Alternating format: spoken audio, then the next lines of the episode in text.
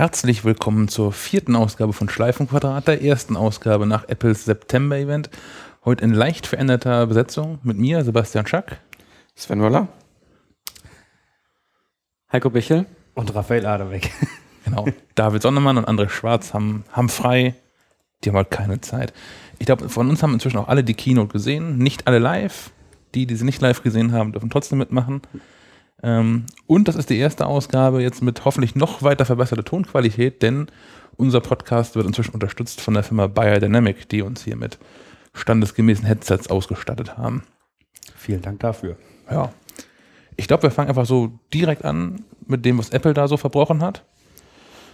Wer hat denn den Stream problemfrei verfolgen können? Also ich jedenfalls nicht. Ich, ich denke, äh, keiner. So was man so hört. Aber wir haben, wir haben viele neue Sprachen gelernt. Es gab zwischendurch irgendwie Chinesisch und dann gab es Japanisch und es gab bunte Genau. Testbilder aus dem Flint Center. Das war eine ganz schön komische Vorstellung von Apple, ja. Ja, eigentlich auch ein bisschen peinlich, ne? Weil das, das hat ja davor bei der WWDC eigentlich ganz gut geklappt. Ich glaube, da hatten wir einmal so einen Neustart in dem Stream, aber sonst lief es eigentlich. ja. Ja, es war schade. Also ähm, man musste sich dann äh, mit verschiedenen Live-Tickern, die ja auch sehr gut waren, zum Teil ähm, behelfen. Also Zum Beispiel der von, von MacLife.de. richtig. Wir hatten auch den, den kalten Schweiß auf der Stirn, als wir da dann saßen und der, der Stream losging und dann nicht mehr weiterging. Und hm, war alles irgendwie merkwürdig. Ja.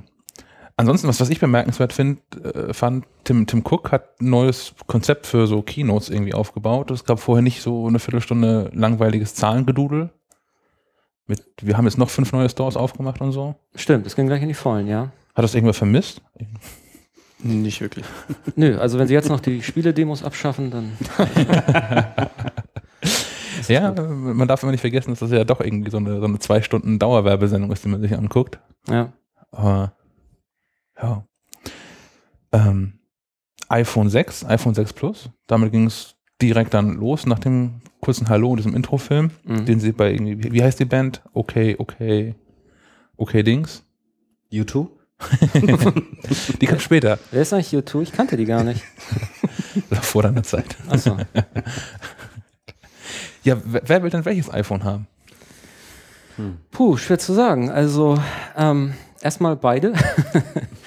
ähm, was das große Display betrifft, ja, also ich, ich habe da schon Erfahrung mit so einem Sony-Telefon gesammelt. Ähm, das ist so, ich muss es nicht unbedingt haben, aber das haben sie auch gleich zur ähm, Beginn der Keynote gesagt oder als Phil auf die Bühne kam, dass äh, das große Display beim iPhone 6 Plus ja auch nicht unbedingt das ist, was das Telefon jetzt äh, ausschließlich ausmacht. Aber naja, ich meine, der Markt ist ja auf jeden Fall da. Apple musste das, glaube ich, auch machen. Und ähm, es ist sicherlich, äh, gerade wenn die Apps dann, wie gezeigt wurde, zum Teil nochmal angepasst sind, ähm, sowas wie Mail oder Kalender dann im Querformat äh, eher so ans, ans iPad-Design angelehnt ist und so, das ist dann schon bestimmt auch ganz gut. So für die äh, alltägliche Verwendung, für die Benutzung würde ich, glaube ich, eher zum äh, iPhone 6 tendieren. Wobei ich, ähm, ja, also mit der Größe konkret jetzt noch keine Erfahrung habe, ähm, aber 4,7 Zoll sind das. Ne? Äh, Ja. Erscheint mir schon gut. Ich bin gespannt, wenn man das erstmal in der Hand gehabt hat, wie sich das Große auch anfühlt. Ich kann mir das überhaupt nicht vorstellen, mir war das iPhone 5 schon so groß. Ich hätte immer noch gerne ein iPhone Mini, aber damit stehe ich wohl alleine. Auch, also ich finde auch das erste Mal ist es schwierig, so ein Telefon vorzubestellen, wenn man überhaupt nicht weiß, was auf einen zukommt. So, also gefühlt schon gern das Plus, aber nur weil es ein Plus im Namen hat. aber ähm, ich glaube auch, dass es zu groß ist. So ein Freund von mir, der hat dieses HTC One oder wie das heißt, M8 oder Mhm. dieses Modell und das ist jetzt so ein Zwischending zwischen dem 6er und dem, dem 6, 6 Plus. Das ist noch okay. Das ist auf jeden Fall noch okay, aber ja, schwierig. Also ich fand Wird- auch die wird- ganzen, Wird Apple dann eigentlich auch eigene Umhängetaschen mitliefern zum Schluss? Ja, und, und Hosen. Hosen. Baggy, back to Baggy Pants. genau, Apple Car Hosen. Cargo Pants kommen jetzt wieder mit den Taschen auf, an den Oberschenkeln. Ich, weiß, ich hatte auch so Befürchtung, dass schon dass das 4,7 Zoll Display zu groß sein könnte und habe dann äh, im, im Vorfeld der Keynote oder der, des Apple Events so ein, so ein Dummy aus China in der Hand gehabt. der jetzt so ungefähr so aussah, wie das iPhone jetzt tatsächlich aussieht, aber so von der Größe Überraschend ähnlich, ja. Genau, von der Größe hat's gepasst. Wir hatten dann das große Glück, auf der IFA schon mal so ein paar Hüllen auszuprobieren, die für Telefone gedacht sind, die zu dem Zeitpunkt erst noch erscheinen sollten. Hat da genau reingepasst, von daher, das war schon so das Feeling, so ungefähr zumindest. Und das 4,7, da kann ich mit den nicht ganz kleinsten Händen noch bequem mit einer Hand bedienen. Also ich komme oben in die Ecken vom Bildschirm und erreiche unten den Home-Button. Aber ähm, Rafa hatte ja schon am Tag der oder am Tag nach der Keynote so, so Papierdummies ausgedruckt von den äh, neuen iPhones. Und mit dem 5er oder 5,5 Zoll, das wäre ich echt Probleme. Ja, man hat das auch auf YouTube äh, gesehen. Da kann man sich die ganzen, die ersten Hands-on-Videos an, äh, angucken von den Menschen, die vor Ort waren. Und das ist ganz witzig zu sehen. Also die haben auch schon ihre Probleme. Vor allem, wenn sie mit der linken Hand mit dem aktuellen iPhone dieses Video versuchen zu filmen und dann mit der rechten Hand dieses iPhone 6 Plus bedienen. Ja. Also Ja, ich glaube, es könnte zu groß sein. Deswegen hat Apple ja diesen Ein-Hand-Modus eingeführt, den ich irgendwie, also ja, sie müssen irgendwie sowas machen, aber ich finde das selten dämlich. Das habe ich schon vom, vom halben Jahr zum, zu dem Samsung Galaxy 5S, S5, wie auch immer das heißt, geschrieben, dass ich das eine, eine seltene Dummheit finde. Also Du, man, man, du man meinst das Tippen auf den Dings so, dass Genau, bei der Apple Bildschirm runterrutscht. da rutscht der Bildschirm runter, genau. Bei Samsung ist es so, dass, dass da ähm, der Bildschirm in eine Ecke runterskaliert und so ein schwarzes L quasi drumherum bleibt, damit man es mit einer Hand bedienen kann. Was ja irgendwie so ein Eingeständnis ist für, wir haben hier ein Gerät gebaut, was du so nicht benutzen kannst, wie du es eigentlich benutzen wollen Ja. würdest. Ich glaube, dass das Problem könnte auch sein, also ist vielleicht für mich als Mann, der, ein- der 1,77 Meter groß ist, ähm, allein schon das Gerät so zu halten, dass du es quasi dann, äh, ja, ohne dass es dir ständig aus der Hand flutscht, mit einem Daumen dann überhaupt noch bedienen kannst. Ja. Also, ich stelle mir das sehr groß vor. Aber wir werden es ja nächste Woche sehen, ne? Ja, das, das Argument, was ich viel gehört habe, ist, ich benutze das Telefon eh nicht zum Telefonieren, man kann es mit zwei Händen halten, aber selbst da, ich habe mich jetzt in den letzten Tagen mal vermehrt darauf geachtet, was ich so mache und stellt sich heraus, ich telefoniere auch wenig damit, aber ich bediene es doch häufig so mit einer Hand, weil ich nebenbei was anderes mache, irgendwie am, am am Mac rumklick oder die Fernbedienung halten muss oder das Bier, Ja. die, die Bratwurst beim Grillen, irgendwas ist ja immer. Ja, also ich glaube, man darf das jetzt aber auch nicht äh, überbewerten. Also das ist in der Praxis dann doch ähm, ein bisschen, ähm, ja, also es ist, glaube ich, noch praktikabler, als man sich das vorstellt. Also es ist sicherlich Geschmackssache mit dem großen Display, aber man, man gewöhnt sich da auch, äh, wie gesagt, wenn man jetzt so, oder ich meine Erfahrung mit anderen Telefonen dann nehme, ähm, das ist, äh, kann man schon machen dann. Also Obwohl, wenn man dann den, den alten Werbespot wieder rauskramt vom iPhone 5, wo genau erklärt wird, warum das iPhone 5 die perfekte Größe für eine Hand hat, dann ist es schon ganz witzig, ne, dass die sich leider dem Markt beugen mussten. Ja, und die, die zwei Jahre seit dem iPhone 5 reichen halt für die Evolution nicht aus, um größere Hände zu generieren. Verdammt.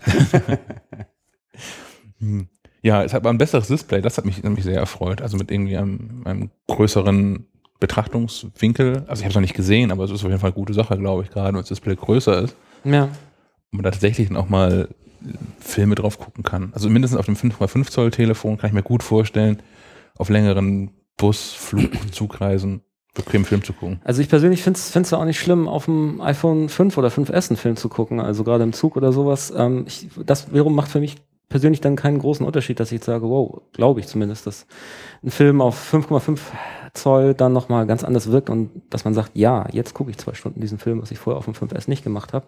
Also ich gucke tatsächlich relativ viele Filme bei allen möglichen Gelegenheiten, wenn man irgendwo äh, unterwegs ist mit Zug oder so, wie gesagt, auch auf dem 5S jetzt und ähm, das, ähm, ja, also ist auch da für mich schon völlig unproblematisch, finde ich. Was ich dabei lustig fand, ist, dass sie diese, ähm, wie heißen die, Dual, Dual, Dual Domain Pixel, die sie da verbaut haben, als den neuen heißen Scheiß aus der Weltraumfahrt, also nicht wirklich, aber so ungefähr Mhm. verkauft haben, was ja auch so eine Display-Technologie ist. Die ist ich habe das mal so nachgelesen, weil mir kam das eben vom Namen her schon bekannt vor. Seit 2011 gibt's das. Also, hm. was, was da passiert ist, dass die Pixel nicht mehr so linear angeordnet werden, nicht mehr rechtwinklig zu den, zu den Kanten des Displays, sondern die ergeben insgesamt so eine Wellenform. Wenn man von links nach rechts guckt, ist das immer so, so eine Zickzackkurve und dadurch hat man einen besseren Einfallwinkel oder für den Ausfallwinkel des Lichts. Aber da bin ich auch gespannt drauf, wenn man das das erste Mal in der Hand hält. Das neue iPhone 6. Die ganzen Hands-on äh, äh, Menschen auf YouTube, die da viel öfter das Wort amazing Display. Also das weiß nicht, ob das kann ich mir gerade noch nicht so vorstellen, ob es noch besser geht als dieses Retina, was wir schon haben, aber Ja, vor allem im Vergleich zu anderen Marken wird, glaube ich, spannend. Also ich glaube schon, dass es irgendwie sichtbar besser ist als beim iPhone 5S, weil sonst hätte Apple das nicht so vorausgestellt. Aber ob es wirklich so viel geiler ist als zum Beispiel da in dem, was hast du gesagt, HTC One M8 oder wie das heißt, ja. müssen wir uns mal ein paar Geräte mehr besorgen irgendwie. Ähm, danach ging es irgendwie um, um, um Funkstandards, mehr LTE-Bänder als je und mein Lieblingsthema, Voice-over LTE und Wi-Fi-Calling. Hat da irgendwer außer mir eine Meinung zu? Sonst das lege ich einfach los. Ich finde das nämlich alles katastrophal Und hier in los. Deutschland. Erklär mal, wie Bitte das funktionieren soll. Ähm, es ist bisher so, dass das über, über LTE kann man nicht telefonieren. Das heißt, immer dann, wenn man ein LTE-Telefon hat, was im LTE-Netz ist und man telefoniert, schaltet es auf UMTS runter. Gleichzeitig hat man aber noch nur Internet über UMTS, weil sich so ein Mobilfunkchip nicht in zwei Netze gleichzeitig einbuchen kann. Jetzt gibt es Volte, VO LTE, Voice over LTE, Telefonie über LTE.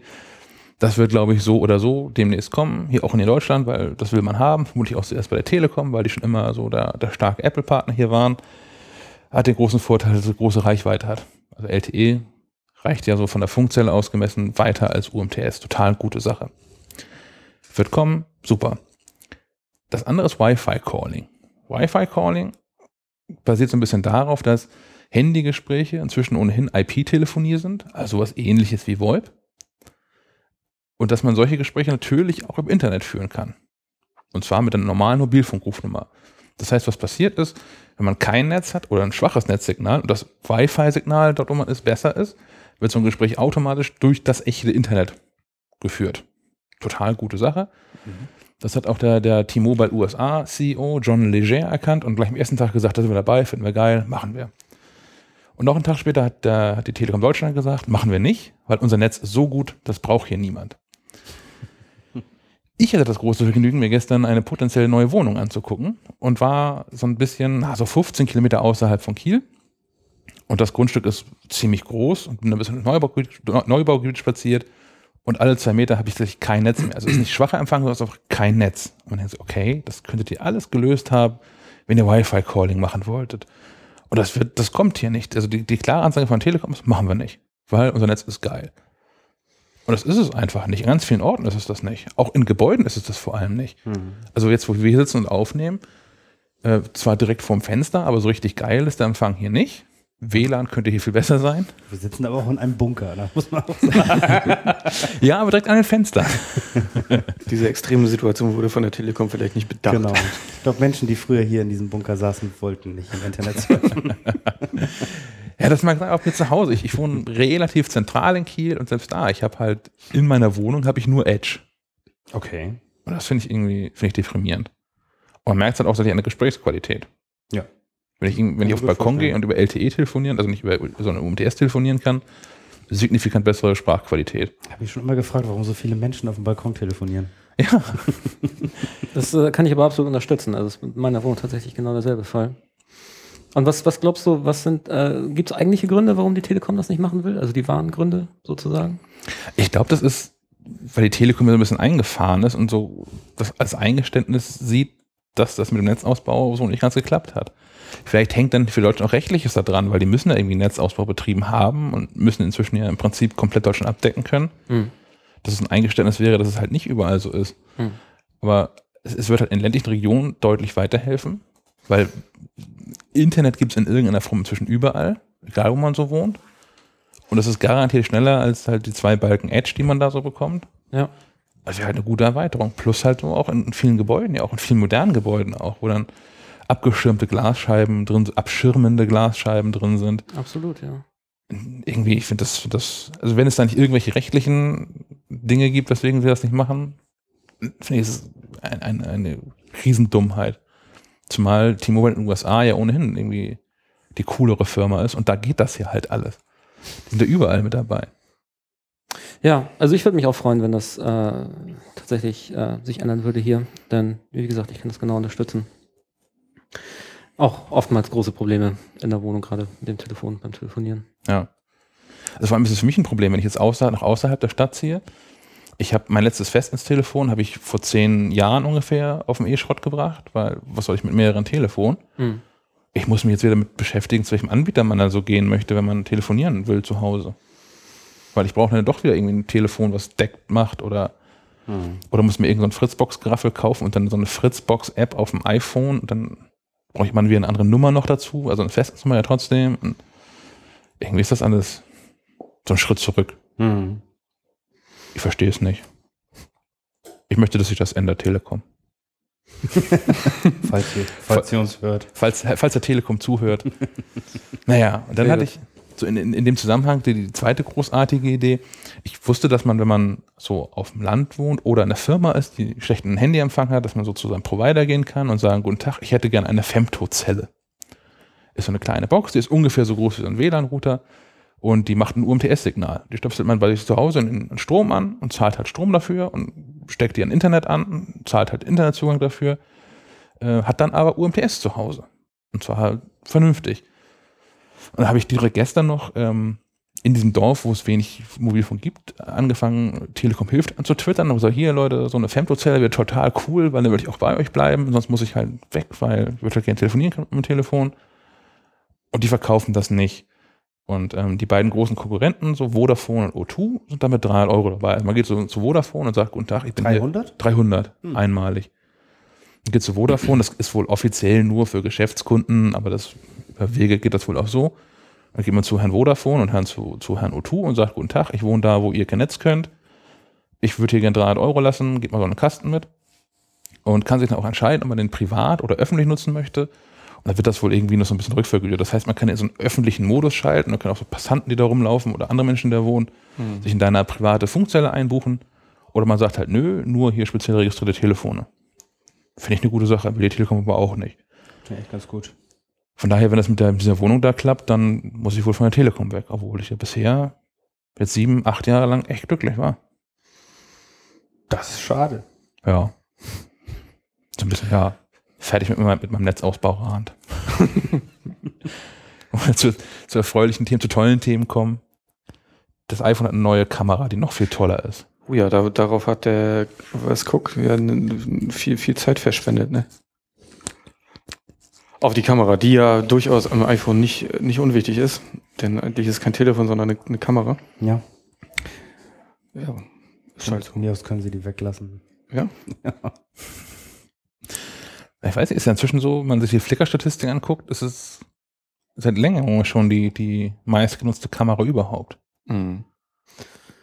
Ja, das stimmt. Also ähm, ich mache auch ausschließlich Bilder mit dem iPhone, muss ich sagen. Aber ich bin jetzt auch nicht der Riesenfotograf. Ähm, es sind halt dann immer alles mehr oder weniger Schnappschüsse. Ähm, aber auch da, also Evolution in Sachen Kamera, ähm, das sind alles Sachen, die, die nimmt man gerne mit, so. Aber ähm, ja, ist halt wirklich dann die Summe der Features macht es natürlich bei einem neuen iPhone, dass es dann interessant wird. Und ähm, ich finde es natürlich auch gut, wenn die Kamera verbessert ist. Und äh, als sie mit dem iPhone 5S war es ja, glaube ich, diesen ähm, Slow-Motion-Modus zum Mhm. Videos aufnehmen eingeführt haben, ist das natürlich auch eine lustige Sache, die man dann ähm, erstmal ausprobiert hat und äh, ich dann meine üblichen Katzenvideos mitgedreht habe.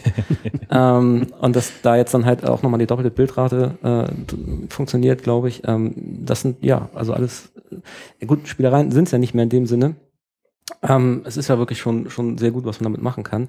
Aber ich glaube, ja, also für viele Leute ist es so, wie gesagt, eine, eine gern mitgenommene Evolution, ähm, die aber ja, also jetzt nicht, auch nicht das Feature des Telefons ist dann in dem Sinne. Worauf ich da gespannt bin, sind HDR-Videos. Also bisher konnte es ja HDR-Fotos, High Dynamic Range, also macht so mehrere Bilder, wenn man einmal auslöst in verschiedene Belichtungsstufen und baut daraus eins, äh, wo sowohl dann die, die, die Dinge, die im Schatten liegen und die, die im, im Licht liegen, optimal ausgeleuchtet werden. Und das Ganze mit Video finde ich schon abgefahren. Da habe ich, glaube ich, da habe ich jetzt schon großen Bock drauf, das auszuprobieren.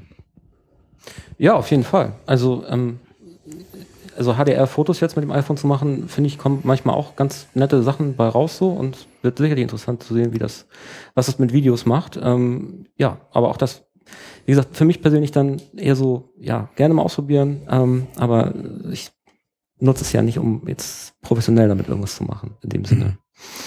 Was ich ein bisschen, Entschuldigung, was ich ein bisschen schade finde, ist, dass es ähm, diesen optischen Bildstabilisator nur im großen, Mhm. also im noch größeren iPhone gibt. Cool, dass sie es überhaupt machen, aber also hilft natürlich bei schärferen Bildern gerade in schlechten Lichtverhältnissen. Aber da hätten sie ja irgendwie, ich glaube, wenn sie das scheiß Telefon einen Millimeter dicker machen, passen es in beide rein. Hm. Aber Das nein, kann gut sein. muss dann nochmal irgendwie dünner das Plus werden. ist ja das dickere, ne? Oder? Das, das Plus ist das dickere, ja. Wie viel, äh, über wie viel Millimeter reden wir? Äh, Habe ich mir aufgeschrieben. Ähm, das aktuelle 5S ist ähm, 7,6 Millimeter dick. Das ähm, 6 Plus ist 7,1 Millimeter dick. Und das äh, iPhone 6 6,9 Millimeter. Das ist also 0,2 Millimeter dünner als das ganz, ganz große. Ich weiß nicht, ich glaube, wenn sie das auch einfach 7,1 oder einfach beide bei 7,6 gelassen hätten, haben wir ohne Probleme anderthalb Tage lang Akkulaufzeit und in beiden die geile Kamera. Hm. Ja, aber größer und gleich dick geht ja nicht. Offensichtlich nicht. Kannst ja nicht machen. Ist ja auch schon schwerer geworden. Das ist ja auch schon der nächste Negativpunkt. Oh, Oh, hauer, ja, das ist. Ja, man muss natürlich auch beide Modelle einfach noch voneinander äh, unterscheiden, also auch aus verkaufstechnischen Gründen. Sicher. Was ich da merkwürdig finde, war, was so ein bisschen, mh, eigentlich ist das so ein Arschloch-Move gewesen mit, der, mit, den, mit den Speichergrößen. Also, ne, es gibt jetzt ja, Ja. Die, die neuen iPhones in 16, 64 Ja. und 128. Ja. Das, das ist ja nun so in, in zumindest meinem Freundes- und Bekanntenkreis extrem beliebte 32 Gigabyte Modell. Gibt es nicht mehr. Ja. Also ich glaube, heutzutage ähm, mit 16 Gigabyte kann man kaum noch was anfangen. Also Genau. ich habe jetzt mit dem mit meinem jetzigen 5S ist tatsächlich mein erstes iPhone, was ich mit 32 Gigabyte habe. Ähm, und auch da komme ich jetzt schon häufig an die, Ja. an die Grenzen der Speicherkapazität. Ich weiß nie, wie ich jemals mit 16 Gigabyte ausgekommen bin. Und ähm, aber das zieht sich ja, ist natürlich auch aus verkaufstechnischer Sicht dann nachvollziehbar, zieht sich ja durch die letzten iPhone-Modelle auch, ähm, dass äh, die Leute dann zu den größeren Modellen getrieben werden, in dem Sinne, kann man ja auch nachvollziehen. Ich glaube, das 5C haben sie ja jetzt sogar auf 8 Gigabyte Ja. Mhm. runtergestuft und das ist 8 Gigabyte. Es gibt Leute, ich habe gestern mit einem gesprochen, der auch sagte, ähm, ja, wieso 16 Gigabyte? Ich reicht vollkommen aus. Ich, äh, Noch nie eine App geladen. ja, also ich weiß, ich weiß auch nicht, was die Leute mit den, Es- es mit den Telefonen, Telefonen machen. Also ähm, zwei Filme draufladen und ähm, ein größeres Spiel und dann ist das ganze Jahr zu Ende. Ähm, ja, also wie gesagt, die Leute sollen natürlich die größeren Modelle kaufen, ist ja auch irgendwo nachvollziehbar. Ähm, 16 Gigabyte geht meiner Ansicht nach auch gar nicht und dann 64 Gigabyte ähm, müssen es schon sein. Ja, aber wäre es nicht so, dass der The Apple Way gewesen zu sagen, wir brauchen alle mehr Speicher, Einstiegsmodell 32 Gigabyte. Also auch weil es jetzt so, so merkwürdig ist. Ne? Man kauft, man hat also das, das Einstiegs-iPhone, das iPhone 6 für äh, 699 Euro mit ähm, 16 Gigabyte und 100 Euro mehr kaufen einem dann eine Vervierfachung des Speichers und die nächsten 100 Euro dann nur noch eine Verdoppelung. Hm. Also klar, es ist so die, Milchmädchenrechnung. irgendwie ist das alles merkwürdig. Ich, ich hätte es so cool gefunden, wenn wir gesagt haben, okay, hier, wir verkaufen das 5S weiter, das hat 16 Gigabyte, das 5C hat 8 Gigabyte und die, die richtigen neuen iPhones gehen dann so 32, 64 und 28. Oder halt einen Millimeter dicker und 256. Genau. Ja, aber vielleicht ist es tatsächlich so, dass es auch ähm, wirklich eine große Gruppe von Anwendern noch gibt, denen die Speicherkapazität einfach nicht wichtig ist, die vielleicht ein neues Modell haben wollen und ähm, denen man dann jetzt mal, wenn man das von der positiven Seite betrachten will, die Chance geben möchte, ein etwas günstigeres Modell mit 16 Gigabyte äh, zu kaufen. Ähm, ja, kann es schwer einschätzen. Also, wie gesagt, für Leute wie uns ist, glaube ich, ähm, Speicherkapazität dann doch irgendwie wichtig und ja, da geht dann nichts mehr unter 32 Gigabyte eigentlich. Also Cloud-Dienste hin oder her. Ähm, Mhm. Aber ich bin auch Freund davon, ähm, muss ich gestehen, Sachen immer noch manuell auf das iPhone zu spielen und zu synchronisieren, auch mit iTunes. Und ähm, da ist mir Speicherkapazität schon wichtig. Ja, gerade wenn man jetzt irgendwie, man kann jetzt ja Full HD Videos auch in, in, in Zeitlupe machen, also bis 60 Frames in 1080p. Und also 60 Bilder pro Sekunde, das ist, da kann man zugucken, wie der Speicher voll Mhm. wird.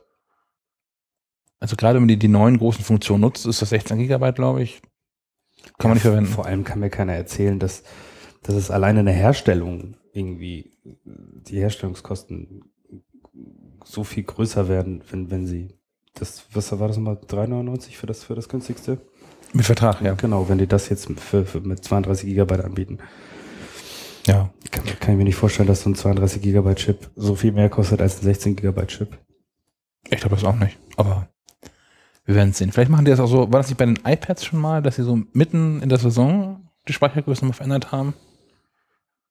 Da wurde doch mal dieses, Kann gut 128, sein, ja. dieses 128 Gigabyte iPad Stimmt, so ja. mittendrin irgendwie eingeführt. Mhm. Vielleicht machen sie das auch im halben Jahr, deswegen nach, wenn das Weihnachtsgeschäft durch ist, Mhm. das 16 Gigabyte rauskicken. Oder ein 32 dazwischen schieben. Möglich ist das natürlich, ja. Oder ein Diskettenlaufwerk. Das Kettenlaufwerk. VHS-Kassetten. Das gute X-Phone. Ja, das X-Phone kommt nichts an, ne? Das kann alles. Ja. Haben wir, haben wir noch was für ein Telefon? Wir waren gerade beim Speicher. Vielleicht können wir einmal kurz auf den Cloud-Speicher eingehen. Oh ja, da hat sich eines getan. Ich glaube, das ist so vor allem dein Thema, Rafa, ne? Ich habe Terabyte Dropbox. ich bin so glücklich. Was gibt's denn da Neues? Ja, das ist, das ist die große Neuigkeit. Inzwischen, Entschuldigung. inzwischen ist es nicht mehr so neu, aber wir hatten es noch nicht besprochen im, im Podcast. Das Dropbox hat jetzt, wie, wie ist das Preismodell da aktuell? Ähm, 9,99 Euro im Monat oder 99 Euro jährlich oder 89 Euro jährlich, wenn man es über die App macht. Da kriegt man nämlich noch irgendwie 10 Du kriegst Euro, so ein Terabyte, ne? ein Terabyte zuzüglich zu dem, was du schon hattest. Was heißt, wenn man es über die App macht? Ja, du hast ja die, die iOS-App.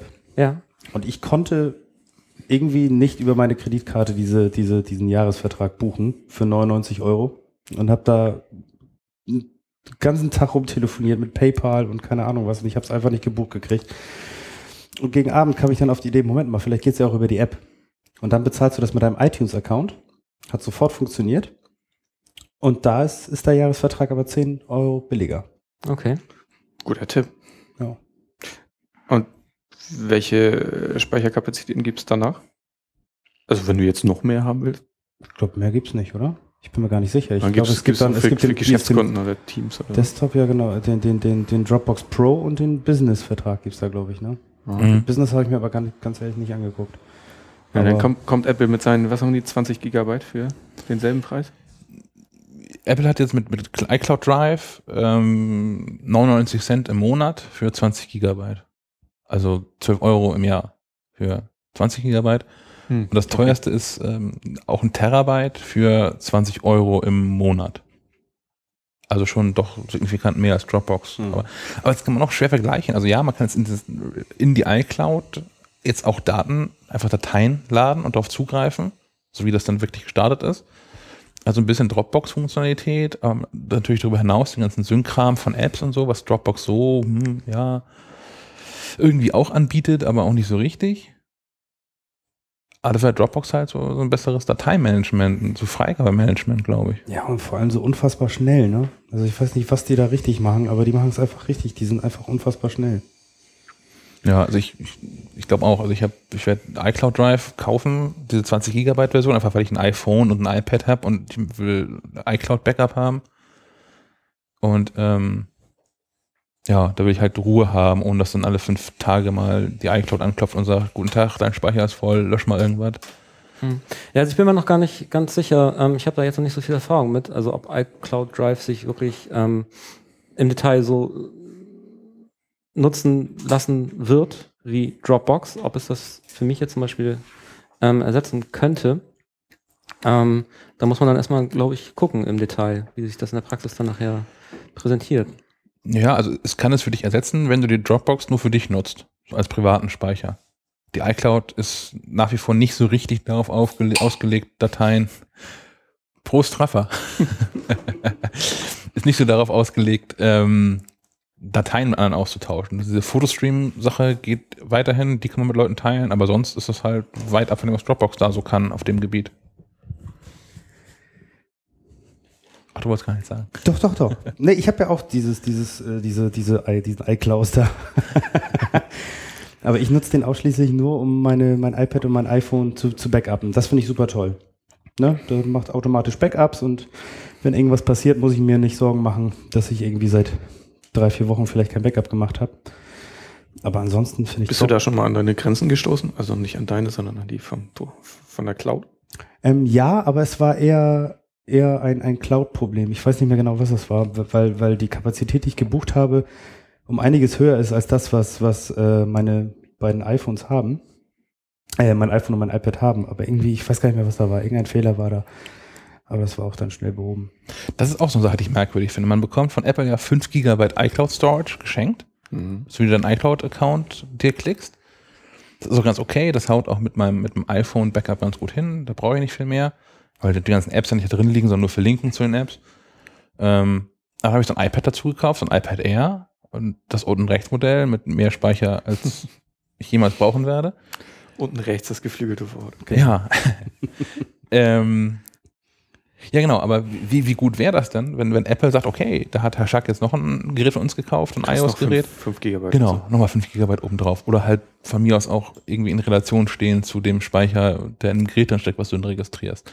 Das fand ich frech. Also da, da musste ich dann was dazu kaufen. Da habe ich dann für, ich glaube, es waren 16 Euro im Jahr 15 Gigabyte oder so dazu gekauft. Nur damit dieses Backup weiter funktioniert. Und ich finde, das sollte so mit drin sein im, im Kaufpreis von den Mhm. Geräten. Stimmt. Das wäre fein. Große Einigkeit. Hm. so können wir nicht diskutieren. Äh, also ich muss sagen, dass ich ähm, bisher immer noch nie an meine Grenze ähm, von, von 5 GB mit dem iCloud-Speicher gekommen bin. Aber wie gesagt, ich bin auch äh, irgendwie oldschool und auch noch ein Freund davon, nicht nur Sachen manuell mit iTunes zu synchronisieren, sondern auch ähm, Backups auf dem Rechner anzulegen. Also es ist so. Ähm, Das habe ich aber auch zusätzlich. Ich bin ein großer Backup-Nazi. Also ich habe von allem zig Backups und überall und immer. Ja, aber Apple macht das doch richtig. Die haben bestimmt noch ein Backup von einem Backup dann. Auf, NSA-Server. Auf einem Safe-Server. Ausgelagert. Das war übrigens ein witziger Spruch von, von Tim Cook, ne, auf der Keynote. Der sagte doch, ich weiß gar nicht mehr, in welchem Zusammenhang, er sagte doch, dass die nicht in dem Business sind, Daten zu sammeln. Ja. Ich glaube, mit der, mit der äh, Apple Pay-Geschichte, ne? aber kommen wir später nochmal dazu. Da kommen wir nachher noch zu. Ja. Ähm, zu der Storage-Diskussion, ich werfe da immer gerne noch Microsoft mit ins Rennen. ähm, denn bei Microsoft kann man ja auch für 10 Euro im Monat oder ich glaube 90 Euro im Jahr ähm, Microsoft Office 365 buchen. Also diese Office Suite, die dann besteht aus ähm, Word, Excel, PowerPoint, OneNote, Outlook und ich glaube noch irgendwas. Und auch mit einem Terabyte Speicher daherkommt. Das kann zwar irgendwie auch so ein bisschen weniger als Dropbox, aber wenn man das nur in Anführungszeichen nutzt, um seine privaten Daten komplett nochmal online zu haben, finde ich, das einen, finde ich das einen besseren Deal, wenn man Office nutzt. Mhm. Das ist schon irgendwann ausprobiert von euch? Mhm. ähm, nee, also ich nutze zwar im Moment das Office-Abo, so, ähm, aber ähm, ja, legt also keine Backups von Dokumenten oder irgendwelche anderen Daten da bei Microsoft ähm, ab. Ähm, und also für sowas ist jetzt auch ein Terabyte Speicher dann, glaube ich, komplett überdimensioniert einfach. Also ich bin selten in einer Situation überhaupt, ähm, also deswegen, ich konnte mich auch nicht so freuen über dieses Dropbox-Upgrade, ähm, dass das jetzt möglich ist, weil ich brauche einfach nicht so viel Speicher in der Ah. Cloud. Aber dein Plan, Rafa, war das doch irgendwie, ne? dass du das, okay, den kompletten Mac nochmal in eine Dropbox. Ja, war eine lustige Idee, klar. Die funktioniert so nicht. Aber ich tausche zum Beispiel auch mit, mit, mit Janis, der, der unser Intro gezaubert hat, Mhm. tauschen wir immer unsere Ableton Live-Dateien jetzt in der Dropbox aus. Das sind auch immer so pro, pro Song, den wir machen, sind das so zwischen 7 und 10 Gigabyte. Funktioniert. Ihr habt 7 Gigabyte Sounddateien für einen Song? Ja, ja. Ja, Rohdaten. die ne? Rohdaten, ne? Abgefahren. Ja, und dann werden ja noch 50.000 Spuren übereinander gelegt, damit das Fett klingt. ja, aber ich finde, der größte Vorteil der Dropbox ist, dass einfach so gut wie jeder die Dropbox hat. Na, wenn du das irgendjemandem stimmt. eine Datei freigeben möchtest, sagst du, wie ist denn deine E-Mail-Adresse, mit der du dich bei der Dropbox angemeldet hast? Und schon kannst du ihm Pickfeben äh, die Datei auf sein Desktop zaubern. Und das ist quasi, ja. Also das macht, macht tatsächlich ja wirklich keiner so gut wie Dropbox. Also ich, ich habe im Nachklang zu dieser ähm, Edward Snowden-Geschichte, ähm, wo dann äh, 100 tausende, keine Ahnung, User von Dropbox zu Spider Oak abgewandert sind und so das dann auch mal ausprobiert. Ähm, aber muss sagen, es funktioniert einfach nicht so ähm, sexy wie Dropbox und ähm, ist eher eine Qual, gerade wenn es darum geht, irgendwie Dateien zu teilen oder Dateien freizugeben. Ja. Und natürlich ist das Sicherheitsding ähm, ein wichtiger Aspekt. Ähm, wobei, ja, also im Alltag, äh, das ist ja so, man hat ja, wir alle haben da nichts, nichts zu verbergen, aber trotzdem möchte man das Gefühl haben, dass es dann halt, äh, ähm, dass man bei einem sicheren Cloud-Dienst ist, der die Privatsphäre auch äh, respektiert. Ähm, aber es muss dann halt eben auch funktionieren, sonst ist man da ganz schnell wieder weg. Also nicht, dass Spider nicht funktionieren würde, aber es ist halt leider nicht ganz so ausgereift oder ausgefeilt wie Dropbox.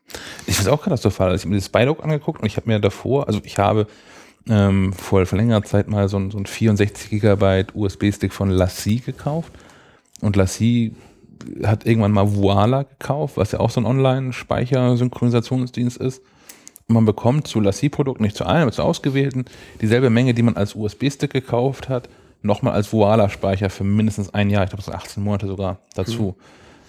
Und die verschlüsseln halt auch die Dateien auf deinem Rechner und laden es erst dann hoch und man kann trotzdem mit die Dateien sharen und so. Das klappt auch alles extrem gut.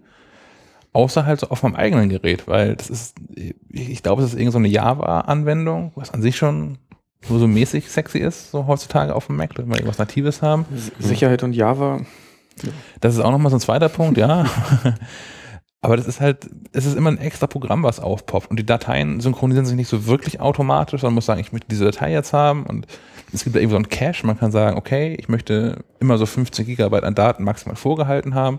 Und dann löscht Voila Dinge wieder von der Festplatte. Und die, die man dann braucht, sind dann gelöscht. Und muss man die extra runterladen. Und das dauert dann wieder. Und das bei Spider-Oak ist es ja so ähnlich. Und ich finde, das ist fernab von dem, was Dropbox so bietet. Hm. Leider. Klingt witzig. Ja. Klingt wie ein Spiel.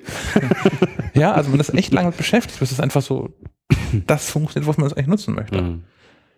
Und da habe ich jetzt auch wirklich lange überlegt, aber ich, ich fürchte, ich werde da auch irgendwie jetzt diese Dropbox Terabyte Nummer da kaufen müssen. Habe ich denn eigentlich insgesamt einen Terabyte oder ich habe aktuell habe ich 32 Gigabyte durch so verschiedene Dropbox-Aktionen oder kriege ich die, Zuzüglich 1024. die kriege ich oben drauf zu dem, was ich jetzt habe. Das Richtig. heißt, ich hätte dann ungefähr 1000, 1030. Richtig. Voll gut. Mhm.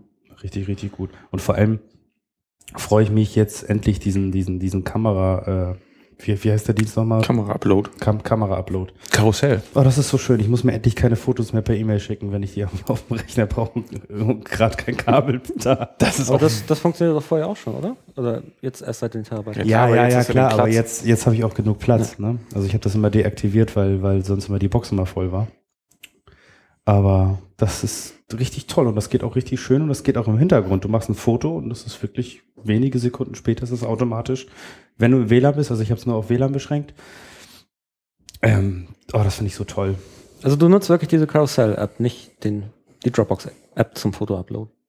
Doch, die Dropbox-App. Okay, aber ist Carousel nicht eine separate App, die man also entweder oder, also man benutzt den Foto-Upload äh, mit der Dropbox-App oder du lädst dir separat Carousel, diese App runter? Ist Karussell nicht einfach nur ein, nur ein Viewer für die, für die Bilder, die du gemacht hast? Ja. Also die in der Dropbox es liegen? Ich mach's direkt mit der Dropbox-App. Karussell Okay. habe ich nicht drauf. Okay. Ja, ich meine, ich hatte das mal ausprobiert, dass es eine separate App war und Mhm. man sich dann, wenn man dann wieder in die Dropbox-App zurückgekehrt ist, konnte man sich halt entscheiden, dann war der Foto-Upload da deaktiviert, weil der, ähm, dann man dann halt gemerkt hat, ne, nach dem Motto, dieser Anwender nutzt Carousel und ähm, musste sich dann halt entscheiden. Ja, ich habe ganz macht. normal, ganz normal die, die iOS Dropbox-App. Mhm. Ja. Und was, also ich meine, äh, wenn ich mal so fragen darf, Terabyte Speicher, was, was lädst du alles in die Dropbox? Also, Ich würde alles da rein synchronisieren. Also ich würde dann, also ich bin, wie gesagt, vorhin schon gesagt, ein großer Fan von Backups und meine Daten an möglichst vielen Orten zu haben. Hm. Ich würde dann alleine schon mal meine komplette Aperture Library, die dann vermutlich demnächst Lightroom sein wird, weil Aperture ja nun stirbt. Das sind aber auch so, ich, ich glaube gerade 160 Gigabyte oder so. Die würde ich damit reinschmeißen, weil ist dann ja, habe ja einen Speicher. Mhm. Was ich so an Musik habe, was ich so an, an Videodateien in iMovie Ja. habe, alles damit rein. Das werde ich übrigens Okay. auch machen, meine iTunes-Library reinspeichern. Ja, die habe ich bisher nur in iTunes Match tatsächlich. Ja, ich habe auch iTunes Match, aber ich glaube, das ist ganz gut, wenn ich das mit reinspeichere. so, so, ich wollte gerade fragen, was genau der Sinn ist. Man kriegt das voll. Was ich da mal testen muss, ist, ähm, meine, meine iTunes-Library ist eigentlich ist mir die zu groß, um die auf einem MacBook zu haben. Also ich habe jetzt ein, eins von den neuen Modellen gekauft mit 512 Gigabyte Speicher drin. Und wenn da schon 160 Gigabyte für Fotos weggehen und nochmal mindestens dasselbe für, für so eine iTunes-Mediathek. Ähm, deswegen habe ich all meine Musik nur in iTunes Match und streame die dann auf meinen Mac. Ähm, vielleicht weißt du das, Heiko. Wenn ich, man, man kann seine iTunes-Mediathek gern zwischen auch auslagern. Die muss ja nicht auf der internen Mhm. Festplatte sein. Mhm. Ja. Wenn, das geht aber schon lange. ja, aber ging nicht immer, geht aber inzwischen. Also, ja, ich mache das auch so. Das, So, wenn ich jetzt meine iTunes-Mediathek auf eine externe Festplatte auslagere Mhm. und die Festplatte abstöpsel, MacBook zuklappe, irgendwo anders hingehe, ähm, mein Mac dann da woanders öffnet, zum Beispiel hier, wenn wir hier Internet hätten und jetzt einen Song einspielen wollen würde. Erkennt iTunes dann, okay, eigentlich habe ich auf eine Festplatte, die ist aber nicht dran, ich mache mal Streaming via iTunes Match? Was meinst du mit einspielen? Ja, wenn ich jetzt hier einen Song abspielen wollen Nee, würde, er, würde für ja, euch alle. er würde ja erstmal die, die, die Library nicht finden. Genau. Genau. das ist das würde dich dann fragen, Ja. ob, du, ob du eine andere Library äh, Genau. äh, anwählen willst. Also du könntest ja eine leere Library auf, unter, in deinem Musikordner anlegen. Ähm, ja, er würde dann wahrscheinlich sagen, äh, wo ist meine Library? Möchtest du eine neue anlegen oder hast du irgendwo noch eine liegen, die ich benutzen kann? Und dann könntest du sagen, ja, nimm die jetzt aus dem Musikordner. Okay, das heißt, ich müsste diese, diese Library-Datenbankdatei vermutlich auf der internen Festplatte lassen Genau. und nur die Musikdaten tatsächlich auf die externe. Genau. Also ja, zwei Libraries quasi. Eine auf deinem internen Rechner, die komplett leer ist, die, wo, wo nur Match gestreame ist. Oder du machst ja eine zweite Library. Ja, und die zweite Library äh, legst du dann auf die externe Festplatte und hast dann auch die Songs, die du runtergeladen hast. Aber das synkt sich dann doch nicht, oder? Dann habe ich doch in der einen Library immer einen anderen Datenstand als in der anderen, oder? Ich glaube, wir testen einfach mal aus. Wir machen da mal, müssen das mal. Also da, davon mal abgesehen, ähm, bist du mit iTunes Match zufrieden, so nach diesem, nach der ganzen Zeit, in der es jetzt schon existiert? Mm, jein. Also grundsätzlich finde ich es cool und ich würde das gerne mobil nutzen vor allem. Mhm. Das kann ich nicht tun, weil man in Deutschland keine Mobilfunktarife kaufen kann, mit denen man Medien nutzen kann unterwegs. Also nicht Ja. mehr gegen Geld bekommt man eine vernünftige Flatrate. Richtig, es, es gibt ja quasi keine Flatrates. Nö, genau. Ich hatte tatsächlich, ich hatte mein, meine Mobilfunktarifverlängerung bei Telekom stand an. Ich stand da im Laden und Mhm. schreiend und fast weinend und gesagt, hier, Blankoscheck, sag, trag eine Zahl ein, ich möchte eine Flatrate haben. Naja, also du bekommst diese ja insofern, als du dann immer schön diese Mitteilung bekommst, dass du mal eben für, ich weiß nicht, wie viel Geld bei der Telekom dann nochmal ein Gigabyte dann wieder nachkaufen. Fünf Euro, ja. Oder 5 Euro. Genau. Also ich habe iTunes Match früher ja auch genutzt und auch mobil. Ich bin halt, also habe regelmäßig mein Datenvolumen, obwohl ich auch schon das Größte hatte, was ging, damit gesprengt. Habe zwei oder dreimal diese Pässe im Monat dann nachgekauft. Ähm, also ich höre vielleicht auch extrem viel Musik dann über mein Telefon, wenn ich unterwegs bin, aber für mich also auch ungangbar. Und ähm, um ich nutze es auch nicht mehr auf dem Mac, weil ich da ähm, Probleme ähm, hatte, meine, meine Playlists, ähm, also iTunes Match, ich weiß nicht, wie es bei anderen Leuten ist. Also bei mir ist es manchmal so, es ist kurz nicht online, was weiß ich, Internet weg oder was auch immer oder so. Ähm, du machst aber vielleicht gerade was in deiner Mediathek, lädst irgendwie einen Song in eine Playlist rein und dann geht iTunes Match wieder. Ähm, und das wird dann durch die alte Playlist aus der Cloud ersetzt und ich bin damit nachher überhaupt nicht mehr zufrieden gewesen. Also ich, das fand ich problematisch. Also ich nutze das auch schon lange und habe eigentlich keine Probleme. Ich habe nur, wenn du dann durch Zufall mal irgendwie eine App klickst oder so, die im US-Store verfügbar ist und der den Store wechselt. Danach hat iTunes kommt iTunes Match gar nicht mehr klar. Hm. Dann musst du, dann musst du iTunes Match quasi neu anmachen und dann ist alles durcheinander und oder für die Zeit, die du dann im US-Store angemeldet bist, funktioniert iTunes Match auch nicht. Muss man sich halt immer wieder in den Store wechseln oder an- und abmelden.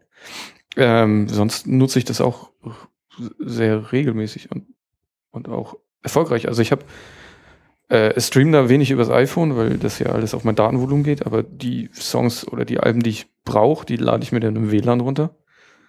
Und wenn ich dann mal irgendwo anders im WLAN bin, will was hören, dann lade ich das da halt weiter. Und also ich habe ein bisschen was auf dem Phone und den, und den Rest hätte ich halt im Zugriff, wenn ich mal im WLAN bin.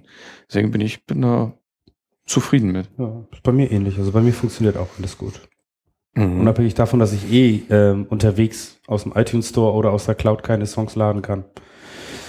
Ich weiß nicht, ich habe seit, seit kurzem ja dieses LTE-Problem, dass sowieso das Netz komplett zusammenbricht und dann wieder voll da ist und wieder zusammenbricht und ich kann aber keine, also ich will einen Song, Song, aus, Song aus der Cloud laden oder kaufen, dann rödelt er Ewigkeiten rum und dann sagt er irgendwie keine Verbindung möglich. Hm. Und sobald ich im WLAN bin, funktioniert es einwandfrei. Merkwürdig. Aber sonst die Geschwindigkeit von, von iCloud, äh, iTunes Match im WLAN ist, finde ich, unfassbar. Ja, das ist Ja. super, ne? Kannst du einfach so durchhören, ne? Und alle Songs liegen in der Cloud. Nee, auch wenn du, wenn du mal so ein Al Album haben willst. Ich weiß nicht, wie die das machen. Aber das geht so fix. Ja, finde ich auch. Ja, es, es fehlt halt an Mobilfunktarifen, die das vernünftig abrunden. Hm. Weil so hat man doch wieder. Ich habe jetzt mit der Telekom lange verhandelt über, über einen Tarif, der mir dann zusagt. und habe jetzt in meinen normalen Tarif dieses Spotify Flatrate für quasi 0 Euro mit dazu bekommen. Das ist ganz cool für, ich sitze mal im Auto, möchte mal keinen Podcast hören, mal irgendwie so Hintergrundbeschallung. Aber in Spotify fehlt halt wieder recht viel, was ich so höre. Oder Alben sind nicht ganz vollständig. Oder Alben und Künstler verschwinden wieder komplett aus Spotify. Und, und Spotify wäre cool, wenn man es mit iTunes Match synken könnte. Oder mit iTunes synken könnte. Wenn man automatisch so, Das kommt- klingt nach iTunes Radio. ja, Ja, genau. Also das, das, der Vergleich ist ja eher genau Spotify und iTunes Radio. Ähm, also Ähm, ich bin, bin persönlich jetzt äh, in letzter Zeit ein großer Freund von, von Spotify geworden, ähm, weil, also ja, ähnlich wie bei iTunes Radio, ähm, man einfach da gute Möglichkeiten hat, Sachen halt einfach vorzuhören, bevor man irgendwas kauft und man dann doch merkt, äh, wie viele Platten man eigentlich nicht braucht, die man sonst vielleicht gleich gekauft hätte. ähm, und ja, also ähm, ich persönlich äh, finde da, find da immer viel, habe ich das Gefühl. Also es gibt wenig, anders gesagt, was ich nicht finde in Spotify. Ähm, Ich weiß nicht, ich höre immer im Prinzip so dieselbe Musik mehr oder weniger. Ich habe so eine, zwei Hände voll Künstler, die ich, die ich wirklich gerne mag und die ich dann auch höre. Ähm, und da habe ich es halt gemerkt. Zum einen fehlen diverse Songs von, von Bob Dylan und von, von den Beatles und ich Mhm. höre wahnsinnig gerne Ketka, da ist auch noch die Hälfte von drin. Und hm. Das ist jetzt aber auch einen speziellen Musikgeschmack, ne? muss man ja mal sagen. Mit den Beatles, ja, ja, also voll, sowas ist voll underground. Ja, Ja gut, aber gerade die Ja. Großen sind dann ja so das Problem. Dann, ja, also bei solchen Diensten. Eben. Hm. Ich weiß nicht, Aber die Beatles sind nicht bei Spotify, ja? Äh, ich, ich glaube ich glaub gar nicht. gar Nee. nicht, ne? Okay. Hm. Also genau glaub, das Led gleiche Zeppelin auch Problem mit diesen Sachen, dass die irgendwann mal verschwinden, habe ich immer im, im, über die Apple TV, wenn ich mir Filme äh, auf die Wunschliste setze. Dann guckst du mal durch, was gibt's so, guckst dir die Trailer an, Wunschliste, Wunschliste, Wunschliste. So, dann vergehen Wochen. Und dann hast du endlich mal Zeit, oh, ich kann mir schon ein Filmchen angucken. Und dann tippst du den ersten aus der Wunschliste an, nicht mehr verfügbar. Tippst du den zweiten an, nicht mehr verfügbar. Der dritte ist nicht mehr verfügbar. Das habe ich ständig. Dann lösche ich wieder die ganze Wunschliste. Kann das, kann das damit zu tun haben, dass sie vielleicht einfach dann von Verleih in Verkauf übergehen oder umgekehrt? Also es ist ja oft so, dass die dann erstmal eine begrenzte Zeit äh, käuflich zu erwerben sind oder umgekehrt dann für eine gewisse Anzahl ja, ausgeliehen werden können. Das ist ja Es ist aber auch egal, warum das so ist. Es ist einfach nicht die Apple Experience, die ich erwarte. Ja, ja. Wozu habe ich denn diese Wunschliste, wenn mein Wunsch dann nicht in Erfüllung geht? Aber apropos Wunschliste, das ist ganz cool in iOS 8. Ich weiß nicht, ob ihr das schon gesehen habt, da ist das Ganze ja nochmal erweitert, wenn du ähm, in den iTunes Store gehst über die gleichnamige App. Ähm, ich weiß jetzt gar nicht, wie es wie es auf dem Mac ist, äh, dann später. Ähm, da gibt's dann nicht nur die Wunschliste, beziehungsweise es gibt weitere Kategorien in der Wunschliste. Also da, da merkt sich dann äh, der iTunes Store auch alles, was du jemals über die Shazam-Funktion mit Siri erkannt hast. Mhm. Ähm, plus, äh, das geht aber, glaube ich, auch schon länger, ähm, dass äh, ja, ähm, sich der iTunes Store alles merkt, was du ähm, jemals, wo du den Vorschau von angehört hast. Also es bleibt auch alles aufrufbar. Das ist ja, glaube ich, jetzt auch schon so bei iTunes auf dem Mac, meine ich, wenn du in den Store gehst. So, aber wie gesagt, bei iOS 8 in der iTunes Store App ist das alles so, sind so drei Reiter nebeneinander, wo ähm, du dann quasi deine komplette Historie immer wieder aufrufen kannst, neben der Sachen, die du manuell auf die Wunschliste setzt. Ähm, ja, wird da nichts vergessen, ob man das will oder nicht. Was meinst du mit, mit Shazam-Funktion über Siri? Das höre ich gerade zum ersten Mal.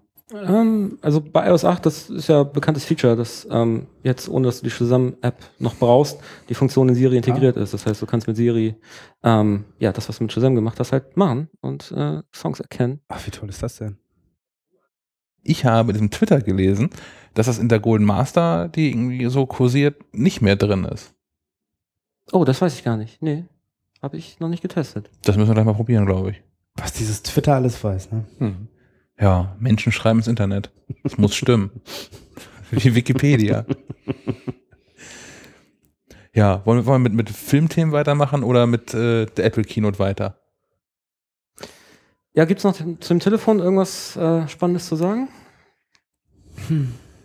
Ich, ich, ich glaube erst in der nächsten Folge, wenn wir die Dinger mal in der Hand gehabt haben. denke ja, auch, wir ja. müssen das mal anfassen.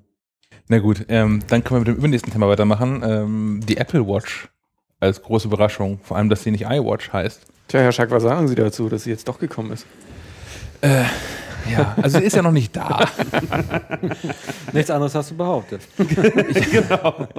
Ne, ich habe in, in, sowohl in der gedruckten Mac Live als auch, ich glaube auch schon im Podcast hier ähm, behauptet, dass das Apple jetzt keine Apple Watch, ich glaube, ich habe gesagt, vorstellt, und ich dann daneben lag. Was, aber immerhin gibt es sie noch nicht zu kaufen und äh, na, ich weiß nicht, also hat da einer von euch wirklich drauf gewartet?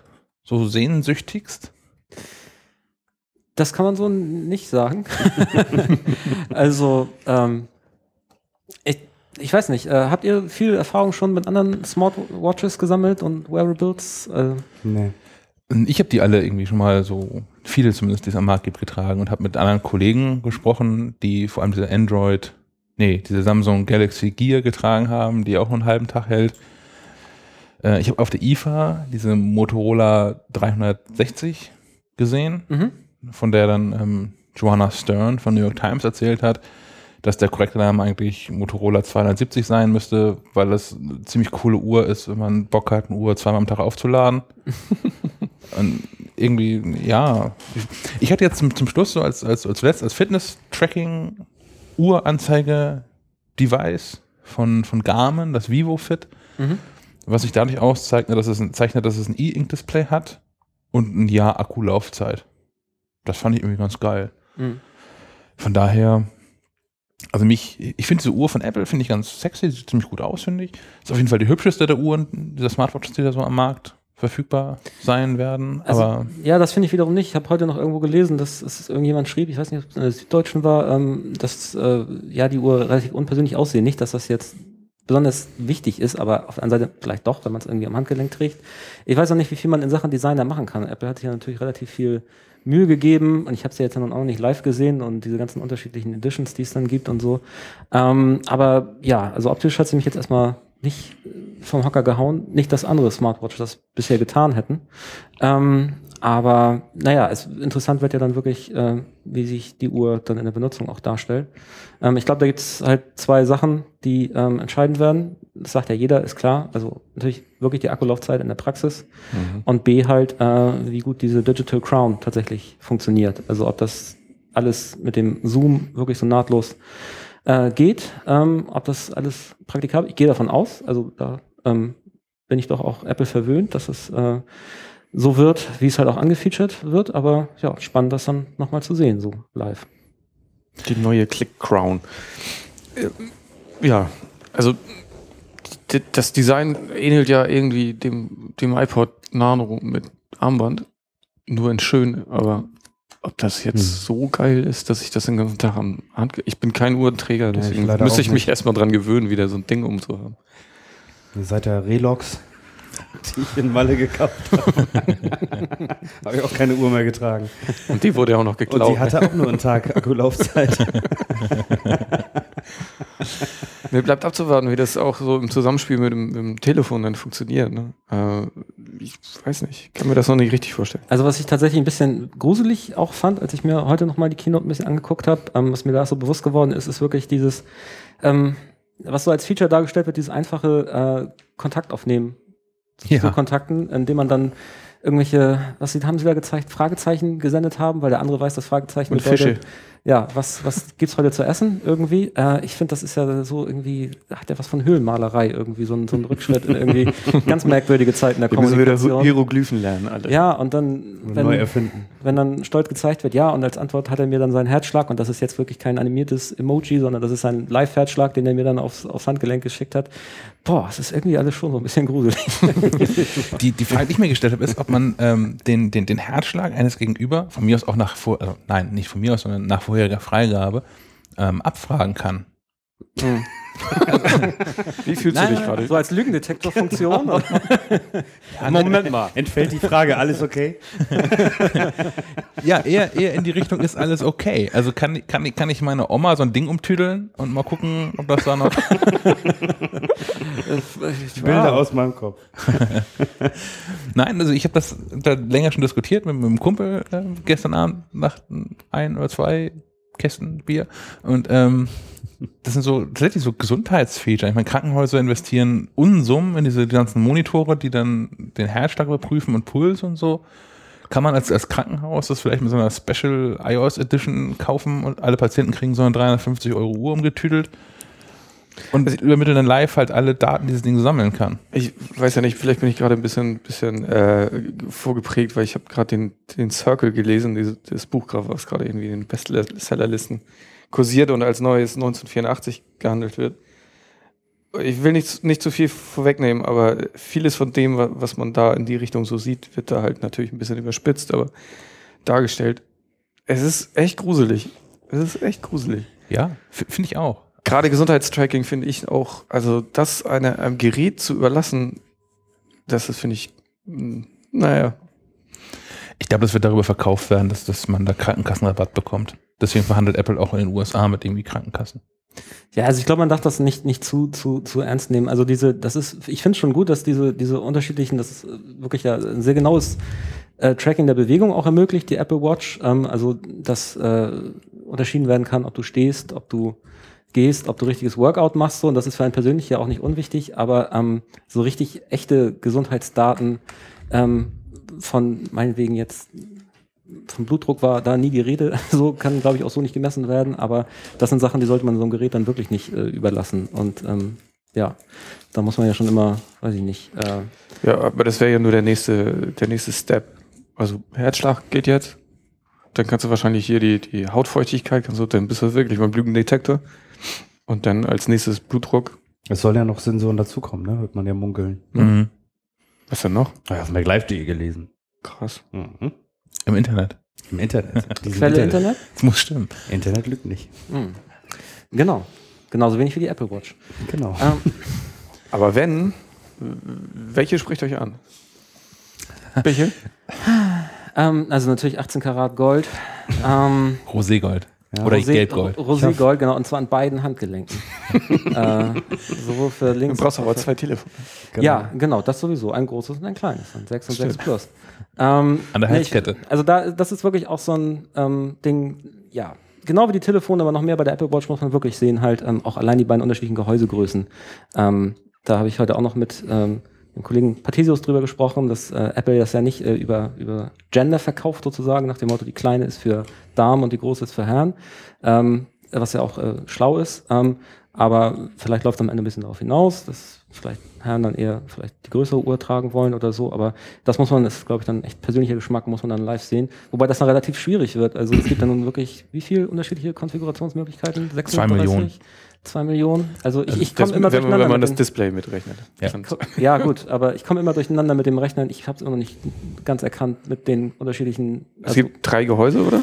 richtig, aber die gibt es auch in zwei unterschiedlichen Finishes jeweils. Dann gibt es die unterschiedlichen Armbänder. Ja. Ähm, ich weiß nicht, ich glaube, es sind 36 Konfigurationen oder ich bin mir nicht ganz sicher. Ähm, da können wir dir helfen und auch allen, den, die zuhören, die können sich alle dann die nächste iPhone live kaufen. Die kommt in einer guten Woche auf den Markt. Da haben wir die alle abgedruckt. Die verschiedenen Oh. Gehäuse und Band. Und wie, 200 wie, Seiten. wie viel sind es dann?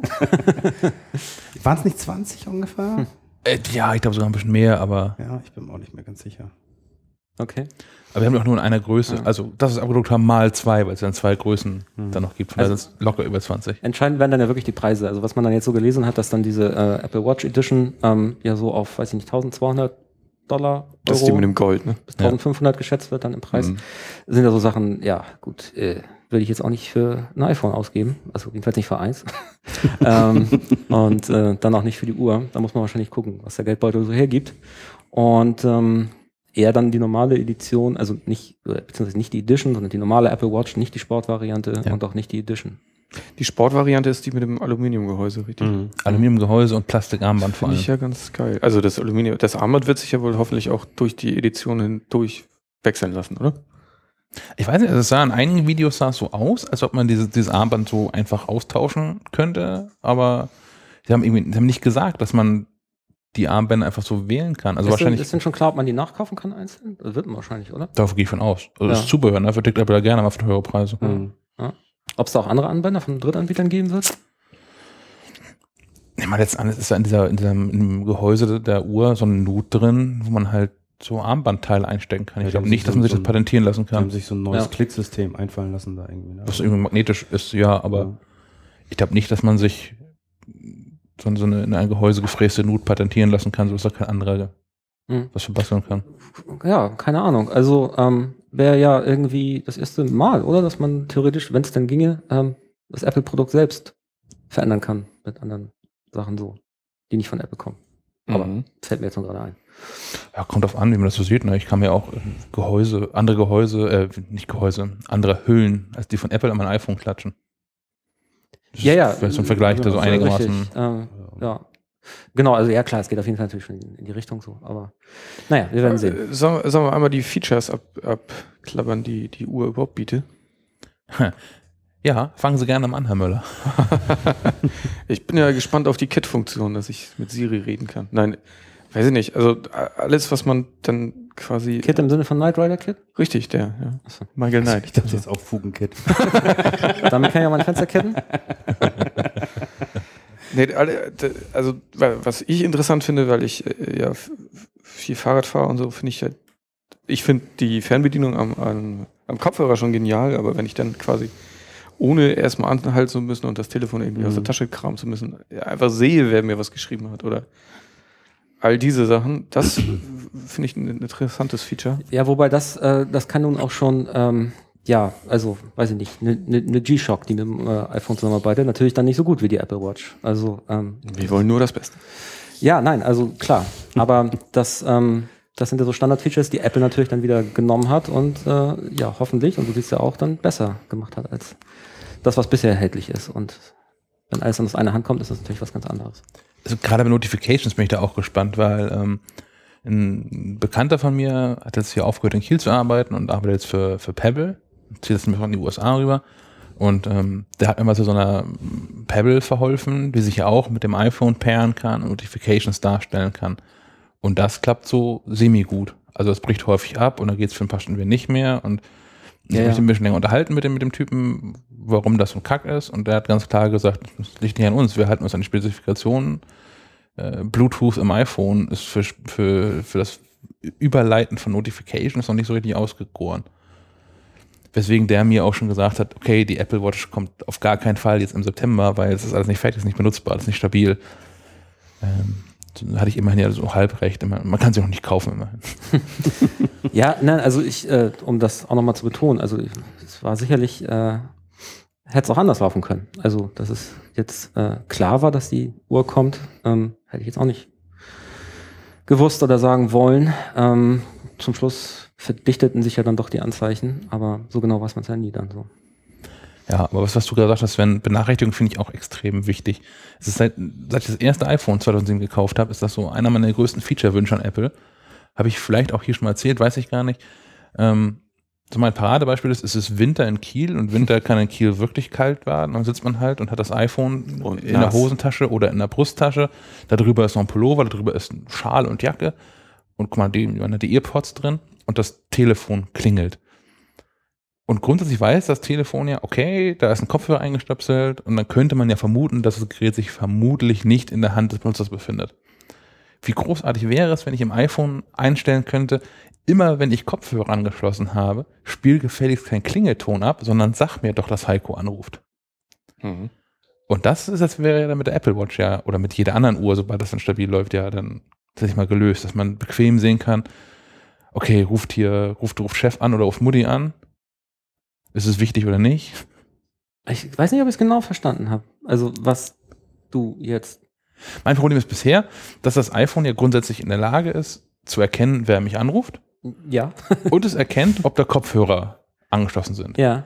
Und Grund, also das, was ich vermisse, ist eine Funktion, in der ich dem iPhone sagen kann, immer wenn ich Kopfhörer drin habe, Ach so. Okay. spiel nicht Lies- den Marimba-Klingelton genau, ab, den Ja, ja. sondern mach, Okay. mach den Siri-Ton an und sag, hallo, Mhm. Heiko ruft an. Ja, das würde Sinn ergeben. Aber das wird Siri ja wahrscheinlich hoffentlich auch bald können. Mittlerweile kann sie dir ja auch schon Nachrichten vorlesen. Das ist ja auch schon, Ja, ist ja auch schon ein Highlight.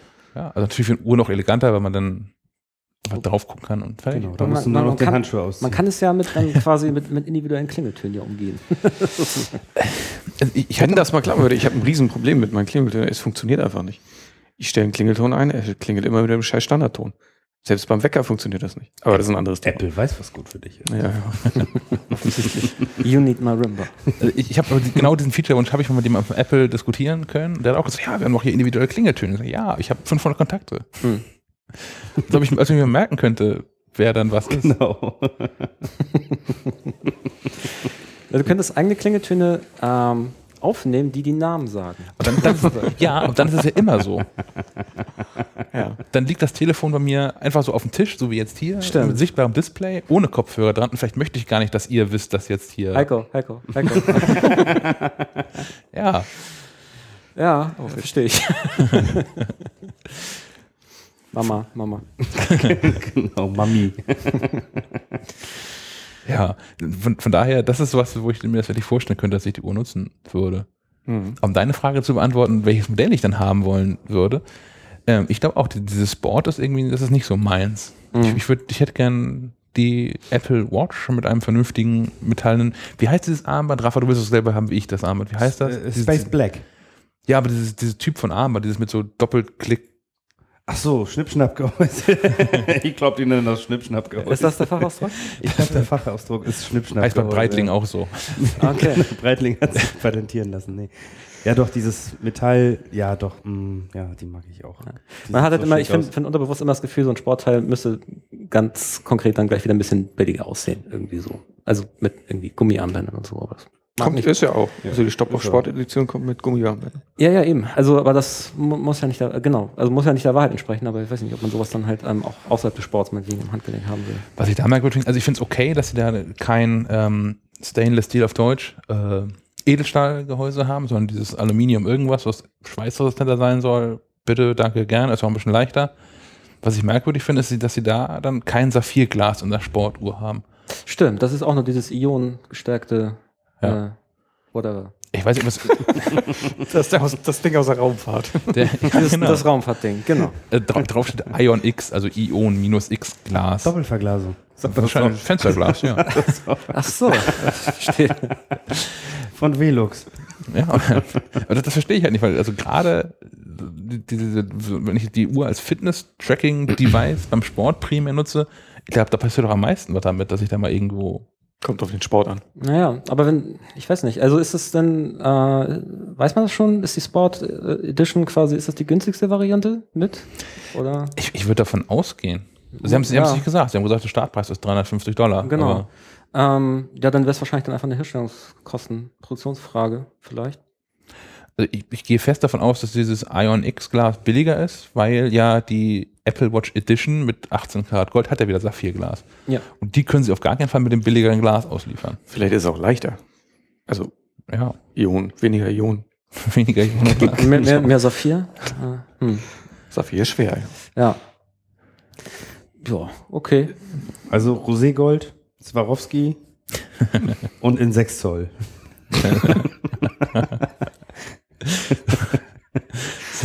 Wer ist das implantieren lassen in den Unterarm. Genau. Das Also, akt in- aktuelle Time-Cover sah so aus. Das war ganz geil.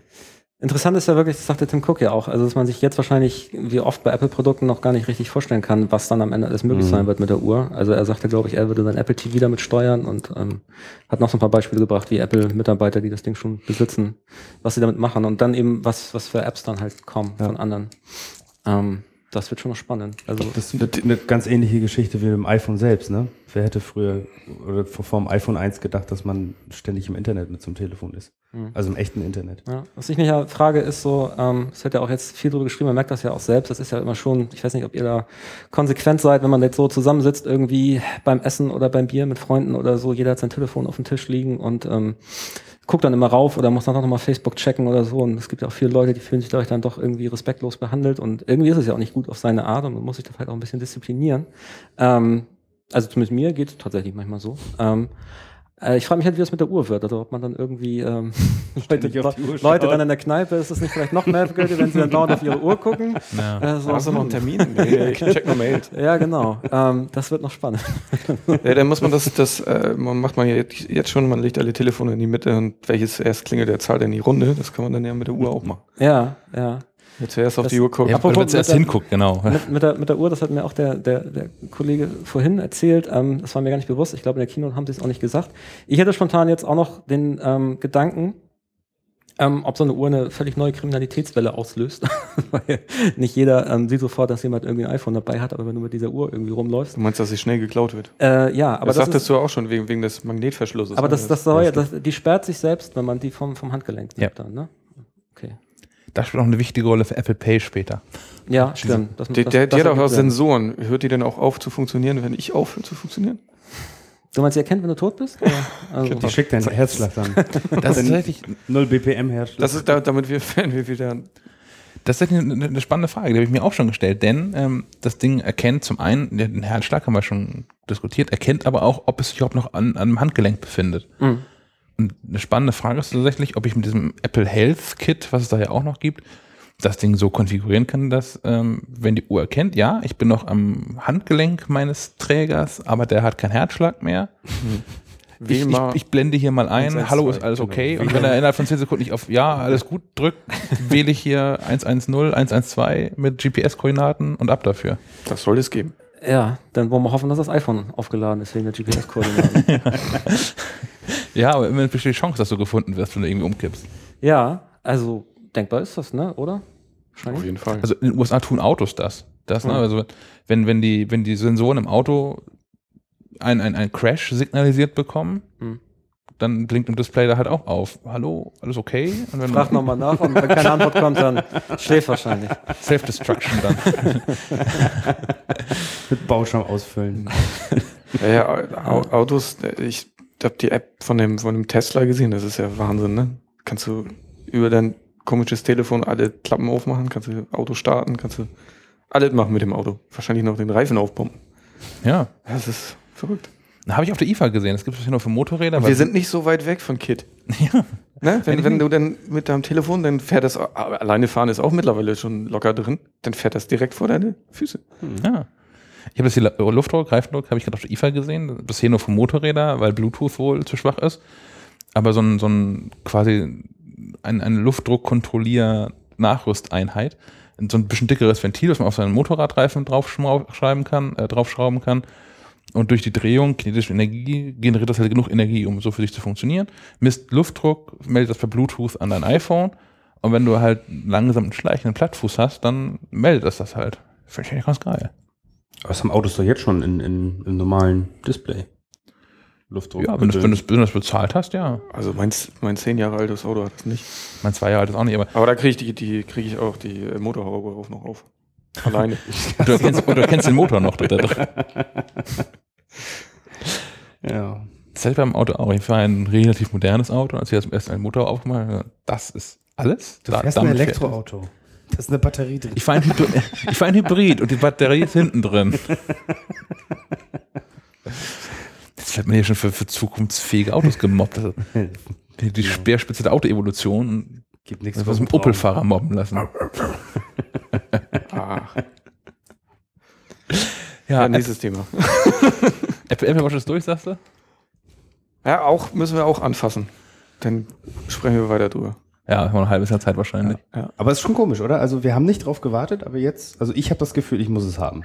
Ja, also das, genau. Also eingangs habe ich das zwar auch gesagt, äh, aber mir geht's natürlich genauso. Und ich habe das Gefühl, bei der Uhr ist es auf jeden Fall so, anders als beim iPad. Beim iPad hatte ich von Anfang an nicht das Gefühl, dass ich persönlich es jetzt unbedingt brauche. Und es ist, das dann auch viele Leute, also bei mir das Apple-Gerät, was ich am wenigsten benutze, halt einfach. Äh, es auch. gibt andere Leute, denen geht's vielleicht ganz anders. Und das Ding mit der Uhr ist irgendwie ähm, doch schon mal wieder ein ganz neues Genre, wo, wie wir schon gesagt haben, Sachen passieren können, die jetzt noch nicht vorstellbar sind. Und natürlich, klar, das Ding muss ins Haus dann erstmal. Ich bin mal neugierig, ich trage nicht so gerne Armbanduhren. Ne? Ich glaube, da gewöhnt man sich auch dran, dass Ja. auch das Ding auch als Fußfessel funktioniert. das wäre mal interessant. Aber dann schnell auf die, aufs Display zu gucken, wird schwierig. Warte mal kurz. Da ist ein Yoga-Kurs mit drin. Genau, wollte ich sagen, muss man noch Yogakurs mitmachen. Aber du gerade die äh, iPad sagst, äh, viele nutzen das so wenig. Tim Cook hat das neulich in irgendeinem Interview oder das auf Twitter oder wo auch immer kundgetan, dass er 80 Prozent oder drei Viertel seiner Arbeit auf dem iPad erledigen würde. Da Aber würde ich, arbeitet nicht viel, ne? Nee, ich wollte gerade sagen, hab ich was, auch was gedacht. hat er denn zu tun? hat einen coolen Job offensichtlich. Seine Kinos vorbereiten oder was? Ja, ich, ich würde Tim Cook gerne mal fragen, was er da so an Zubehör nutzt an so einem iPad. Weil ich glaube nicht, dass Tim Cook, der wird dann doch am Tag seine 10 bis 2000 E-Mails schreiben, dass der da so mit im, im Zweifinger-Suchsystem über diese iPad-Tastatur tackert den ganzen Tag. Ja, Diktieren ist doch die Macht. Meinst du, dass der, der macht Siri? Ja, irgendjemand muss das ja nutzen. Ja, also ich, ich Ach, krieg, erstes. Ja, okay. ich krieg häufiger mal so Siri-diktierte Mails, wie ihr vermutlich auch in der Firma. Das ist so immer so ein zweischneidiges Schwert. Ja, muss nachkorrigieren. Ja. So ganz versteht Siri einen nicht. ja. Weil das ist auch im Englischen auch einfach einfach.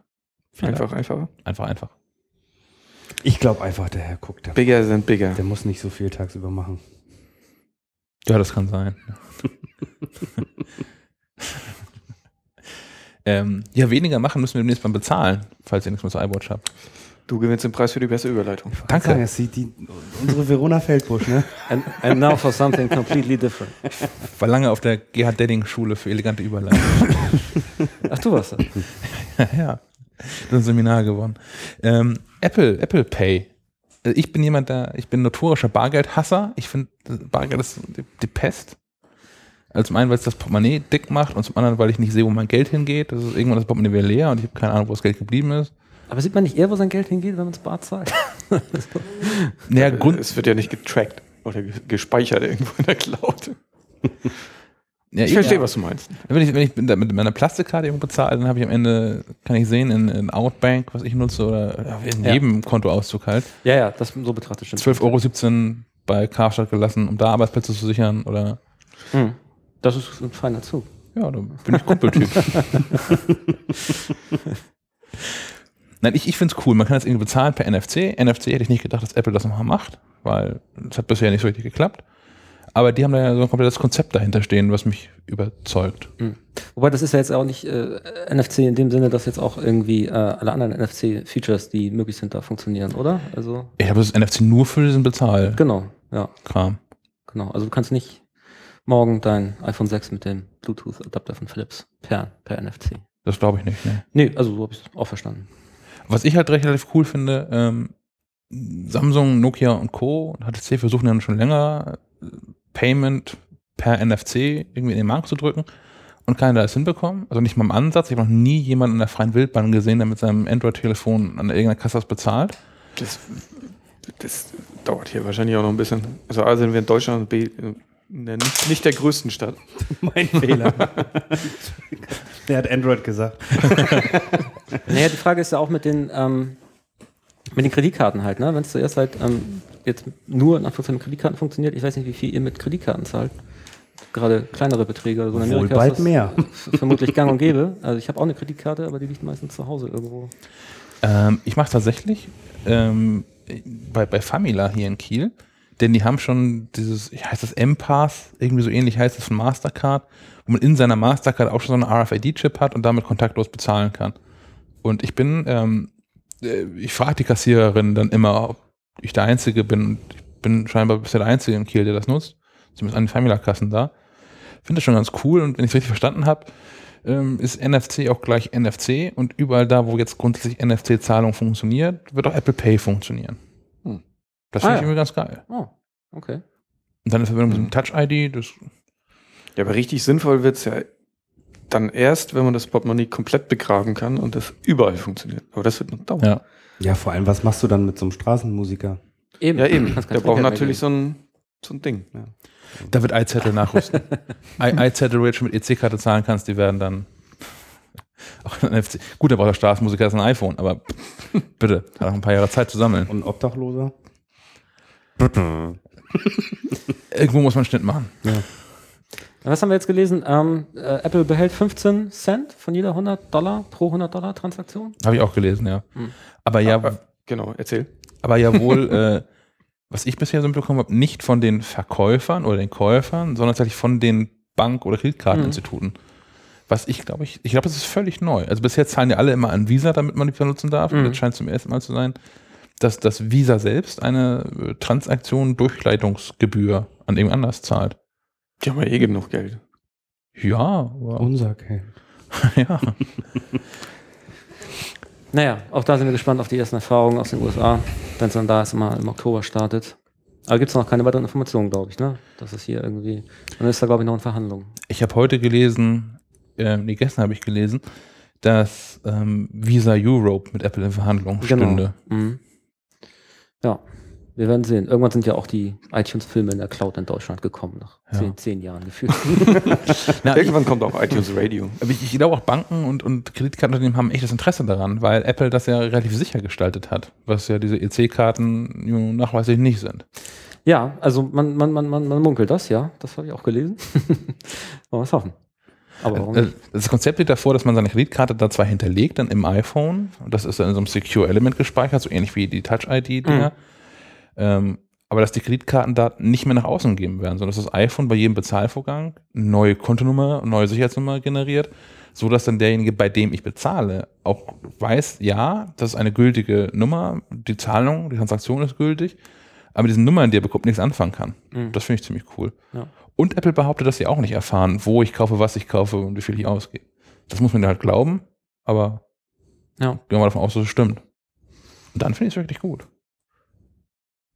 Hm. Ja, Das ist ein Sicherheitskonzept, was mir meine Bank bisher nicht bieten kann. Die verschicken halt so vierstellige PIN-Codes, äh, nein, wie heißen die TAN-Codes per SMS Genau. auf dasselbe Gerät, auf dem ich eine Zahlung gerade tätigen möchte, was noch so ein bisschen fischig ist, aber Du kannst dir auch diesen Zettel nach Hause schicken lassen, wo du dann immer die Zahlen wegstreichst, das habe ich sogar die du schon gemacht. benutzt hast. Ja, das hatte ich auch mal. Das ist furchtbar. Ich habe das sogar wieder gemacht, weil ich das irgendwie merkwürdig fand. Also zuerst war es cool, weil ich also SMS-Tannen und so, als ich so Banking noch am, am Mac gemacht habe. Weil dann war es ein Sicherheitsfeature, weil ich das am Gerät A und mache da den Banking-Kram und äh, die TAN kommt auf, eine, an- auf einem anderen Gerät und ich brauche schon mal beide Geräte und beide müssen entsperrt sein. Jetzt mache ich Banking vor allem auf dem iPhone oder auf dem iPad. Und auf den Geräten kommt auch, also habe ich den, dasselbe Problem wie vorher. Ne? Ich habe auf demselben Gerät mache ich das Banking, wo die TANs reinkommen. Ich, ich habe so einen Papier, Papierzettel zu Hause liegen. Den habe ich bei mir in, habe ich fotografiert, liegt bei mir in OnePassword drin, verschlüsselt. Also Hm. unterwegs nutzen. Mhm. Wie streichst du den denn? Die sind ja durchnummeriert zum Glück, da muss ich ja nicht, so. muss ich ja nicht Nee, schon länger durchstreichen. nicht mehr benutzt. Nee. Ja, und dann gab es noch dieses U2-Album, ne? Ja, Songs of Innocence. Das wurde Mhm. einem aufgedrängt quasi, ne? Wer, wer hat reingehört? Das, wir haben es mal laufen lassen, so nebenbei, aber es ist nichts hängen geblieben. Nee, ich habe da auch, ich habe es auch zweimal durchgehört und habe da, ich habe drei, drei von fünf iTunes-Sternen vergeben im Durchschnitt. Aber ich muss Okay. auch sagen, ich war noch nie Fan von YouTube. Ich habe den Hype noch nie verstanden. Ich, ich Aber da, da, da habe ich heute gedacht, ist das nicht irgendwie bei einem Fortschritt, ist das nicht ganz schön 80er U2? ja, ich, ich habe das Problem, dass Das YouTube, ich- jeder Song von YouTube für mich gleich klingt. Gut, also lassen wir die musikalische Qualität von U2 mal dahingestellt, aber das, ähm, ein Kollege schickte mir gestern, gestern einen lustigen Link auf eine, auf eine Website, die dann wirklich auch heißt Who is U2? Und da sind, wenn ich das richtig verstanden habe, Twitter-Meldungen gesammelt, die, äh, wo, so stellt es sich mir da, Leute ernsthaft sagen, ich habe da dieses Album in der Cloud gefunden und ich kenne die nicht, wessen das? So irgendwie. Und das wird es eine Menge geben. ist vielleicht irgendwie eine Generationsfrage dann, wo man sich dann im Nachhinein denkt, so, ja, vielleicht hätte Apple da auch auf einen moderneren Künstler sitzen müssen für mehr Impact oder so. Also, ja, das hat doch, äh, Samsung hat das so mit äh, Jay-Z gemacht oder so. Ja. ja. Das ist, glaube ich, eine, eine der, der kommt bei der Zielgruppe auf jeden Fall besser an. Ja, aber das ist, also das ist doch schon auch wieder ein tolles irgendwie Phänomen, was da entstanden ist, dass Leute sich da jetzt beschweren irgendwie äh, und nicht wissen, wie sie dieses Album wieder löschen. Äh, Die und, 72 Megabyte. Ähm, ja, oder beziehungsweise einfach irgendwie die, die Einstellung ihres, ihres iPhones in Sachen Musik und iTunes Store irgendwie nicht kennen. Aber man kann es auch einfach, in iTunes kannst du es auch einfach kicken. Also kannst du Ja. auch einfach löschen und sagen, ja, auch in der iCloud löschen. Das ist Ja. auch weg. Ja, genau, eben. Aber wenn du dann zum Beispiel automatische Downloads ak aktiviert hast, so, dann wird das Album dann vielleicht tatsächlich runtergeladen und der eine Mensch meinte dann ja irgendwie, er hat äh, irgendwie sein komplettes iPhone in, auf Shuffle gestellt, wenn er in der Dusche stand und plötzlich kamen Songs, die er nicht, die er nicht kannte und das ist sein Eingriff in seine Privatsphäre so. Äh, das ist eigentlich schon lustig alles so. Ja, aber ich finde, also ich, ich, die Leute sollen sich nicht beschweren. Die kriegen ja irgendwie so ein Album geschenkt und wenn sie es nicht wollen, sollen sie es löschen. Und Ja, ja, gut. eben. Deswegen, das meine ich ja. Also es ist irgendwie so, so lustig, was das für Kreise zieht. Also. Ja. Aber mit, mit so Bands nicht kennen, da kann ich, habe ich auch so eine Anekdote, mit der ich mal ins, habe ich es mal ins Radio mitgeschafft. Ähm, weil ich war, ich habe lange studiert hier in Kiel und da wurde mitten in meinem Studium auf Bachelor Master umgestiegen und ich musste so Kurse nachmachen, die ich sonst hätte nicht machen müssen und war dann auf einmal wieder mit deutlich jüngeren Menschen zusammen in einem Studium und dann auch auf selben Partys. Und ähm, da lief von, von Kraftklub Songs für Liam. Mhm. Und äh, der Refrain davon ist, und wenn du mich küsst, schreibt Noel wieder Songs für Liam. Und irgendwann saß so ein Mädel neben mir und so, was ist das mit dem Noel und Liam eigentlich? Ich So, ja, das ist hier so eine, so, eine, so eine Band aus England und voll groß und so und eine der größten europäischen Bands überhaupt. Und, ja, Sind die bei YouTube oder? nein, das sind Oasis. Ah. Waren Oasis, vielleicht demnächst wieder Oasis. Und das hat mich so geschockt, das habe ich dann direkt auf der nächsten Bierpause vertwittert und das hat dann hier ins, ins lokale, ja, lokale, auf, auf Delta Radio geschafft. Hm. Also es kommt dasselbe in Grün, so, so Bands, die man eigentlich kennen müsste. Man muss Oasis nicht mögen, aber ich finde, man sollte Oasis kennen. Ja, mir geht das häufig so, wenn ich Pink Floyd erwähnt, also bei Jüngeren, die Ja. gucken mich auch mit dem P im Gesicht an. P für Pink Floyd. Richtig. Das kann kein Zufall sein. ja, ähm, was es sonst noch Neues gab, oder haben wir noch was zu Apple Pay? Äh, Zahlen bitte. Nee. Äh, ähm, äh, ich muss noch einmal kurz auf YouTube rumreiten, weil ich fand die Aktion, wie sie das halb einge, eingeübt und dann doch nicht eingeübt. Ach, das war nicht Die- spontan? Diese zehn Minuten, die sie da sich gegenseitig da, ach, weiß nicht, ich fand das so peinlich.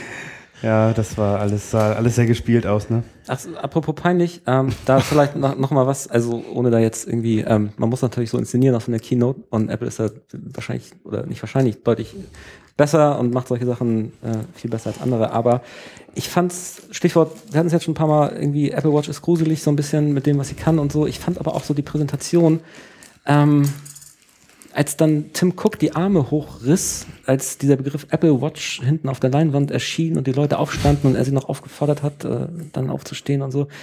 Es ist ja nicht so, dass er gerade den Krebs geheilt hat damit, ne? oder? Also es ist irgendwie, also klar, es gehört dazu und es ist Standard und so, aber ich musste schon so ein bisschen. Aber er wirkte tatsächlich irgendwie aufgeregt, also als er das, das One More Thing angekündigt hat. Und ich glaube, ich glaube wirklich, dass ihn da irgendwie, da ist irgendwas passiert mit ihm. Ja, ja, man sagt ja so, das war so sein, total sein, überrollt, glaube ich. sein, sein erstes Produkt in Ja. dem Sinne. Ähm, ich verstehe das ja auch. Ich finde es ja auch nicht schlimm, aber es ist schon so ein bisschen, gilt ja nicht allein für Apple. Also sowas dann eben, ne? Ich habe Ja.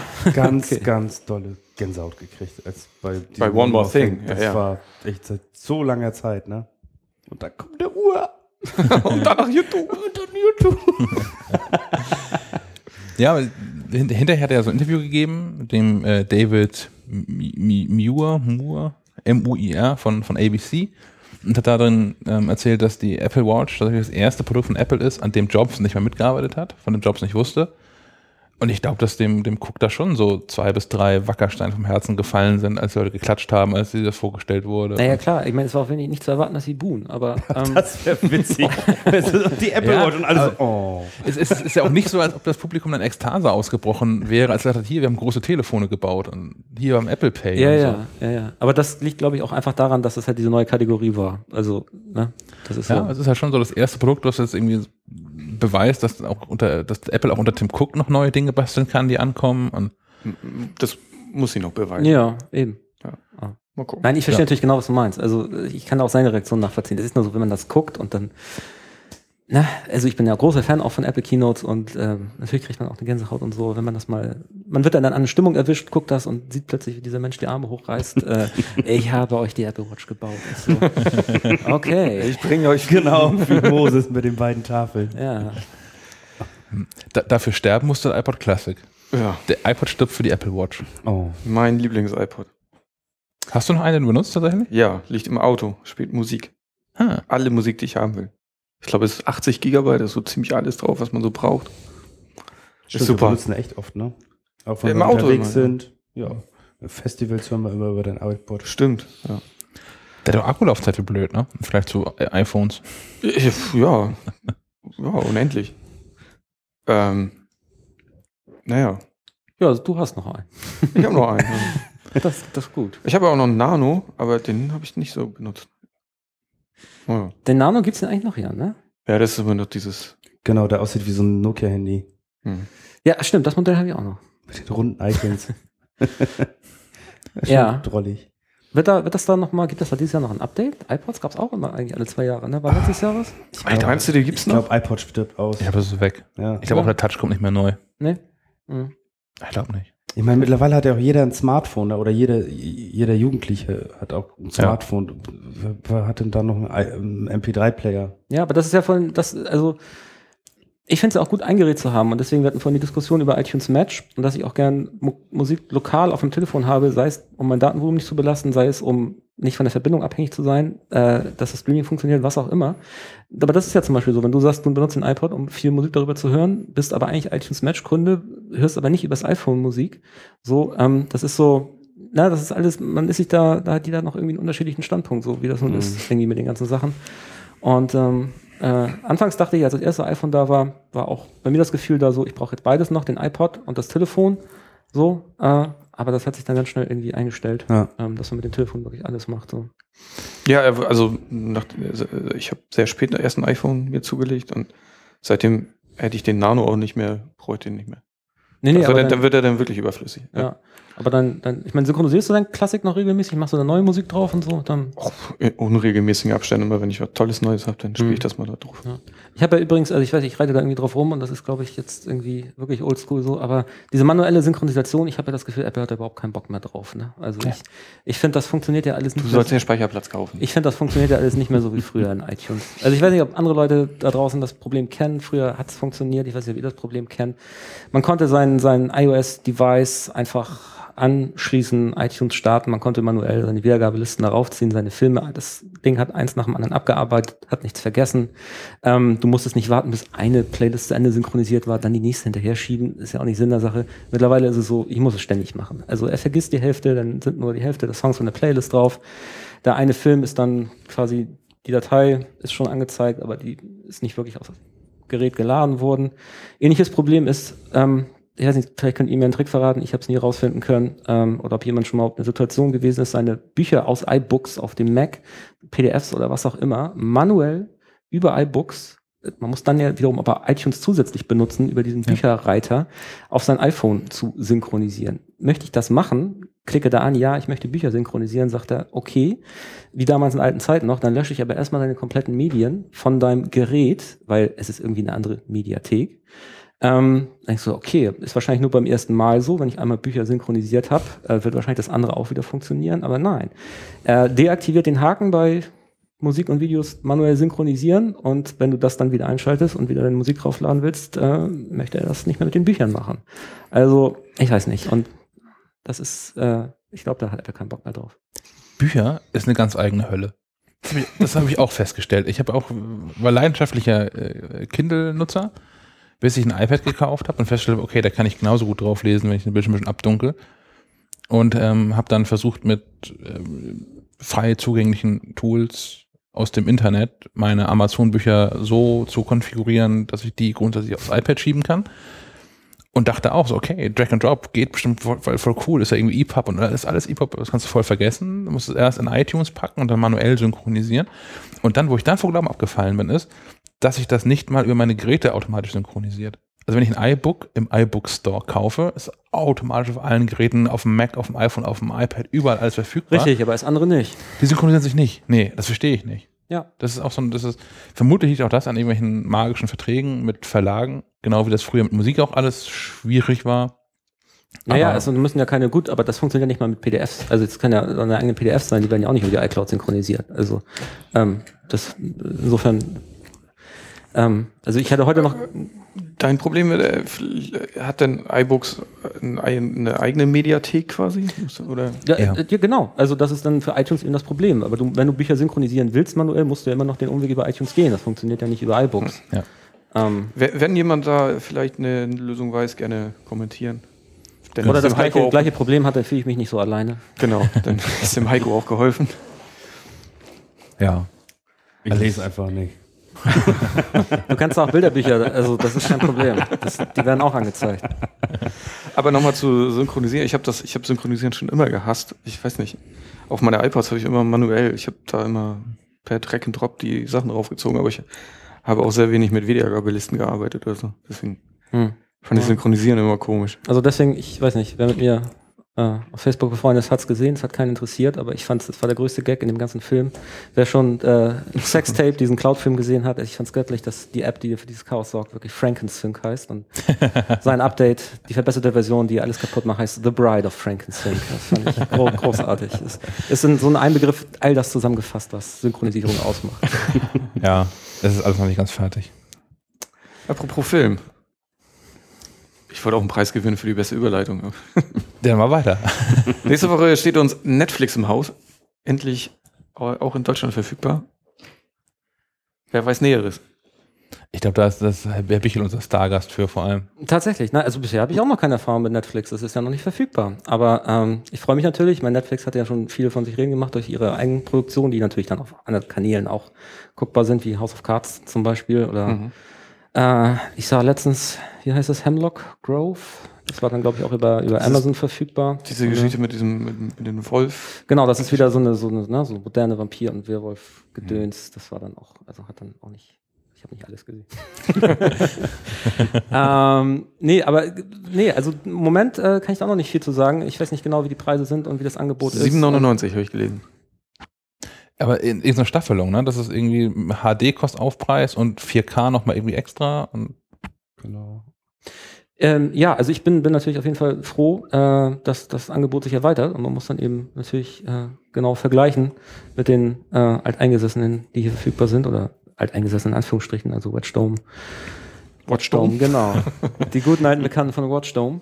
Ähm, Maxdome, Watch Ever und was es dann da, was es dann da halt so gibt. Ähm, und ja, es ich finde es immer schwieriger, sich da zu entscheiden. Also ich bin großer Freund von solchen Portalen, ähm, auch zahle auch gerne einen monatlichen Beitrag. Für sowas gab Zeiten, hatte ich zwei, drei nebenbei laufen, weil jeder natürlich mit eigenen Highlights dann punkten kann. Ähm, aber dann wird es natürlich auch irgendwann wieder richtig teuer. Und ähm, ja, vielleicht ist Netflix da jetzt ein Kandidat, der ähm, die Entscheidung einfacher macht. Ich setze auch einmal eine Hoffnung auf Netflix. Also, Mhm. weil ähm, mich haben die ganzen anderen nicht überzeugt. Ich hatte zuerst, als es damals rauskam, äh, Watch Ever gekauft für, für einen Zehner im Monat. Und was mich da so gestört hat, ist, ich dachte, so großes Glück, ich kann die ganzen Filme, die ich zu Hause auf DVD habe und die in Watch Ever drin sind und die Serien, die ich vor allem auch zu Hause drin habe, endlich verkaufen, verschrotten irgendwas, weil die sind in Watch Ever drin. Und habe dann relativ schnell herausbekommen, das stimmt nur so halb, weil so Dinge, die in Watch Ever drin sind, müssen da nicht zwingend bleiben. Mhm.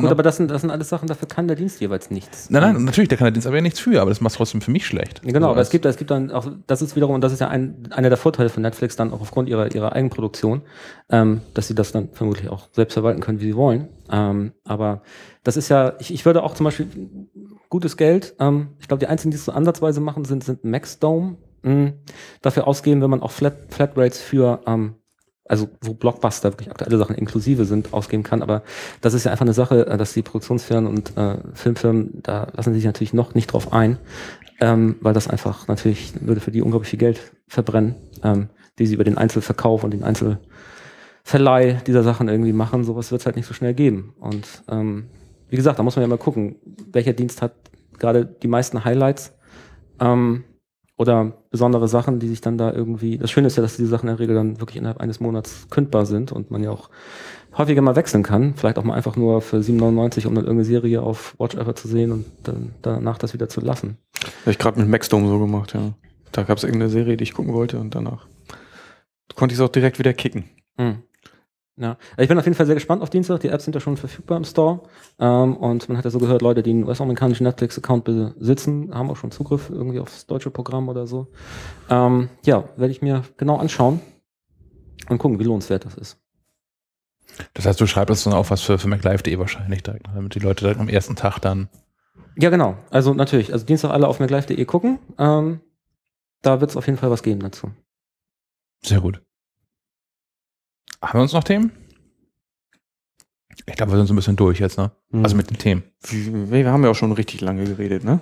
Ich glaube, das auch. Könnte noch ein Rekord sein. Was haben wir denn gerade? Nee, nee. 97 Minuten. Echt? Hm. Mit Mann. Intro. Nicht mal die Kinozeit geschafft. Naja. Macht nichts. Beim nächsten Mal dann in größerer, hoffentlich wieder noch größerer Runde Und Hands-on iPhone. iPhone. Vielleicht auch Apple Watch, man weiß es nicht. Vielleicht können wir auch vorher zu sehen. Mal zum Anfassen. Das wäre interessant. Wie die werten Herren Journalisten in den USA. Die paar geladenen da. Wir sind gespannt. Okay. Dann schönen Dank fürs Zuhören und bis zum nächsten Mal. Auf Wiedersehen. Wiederhören. Tschüss.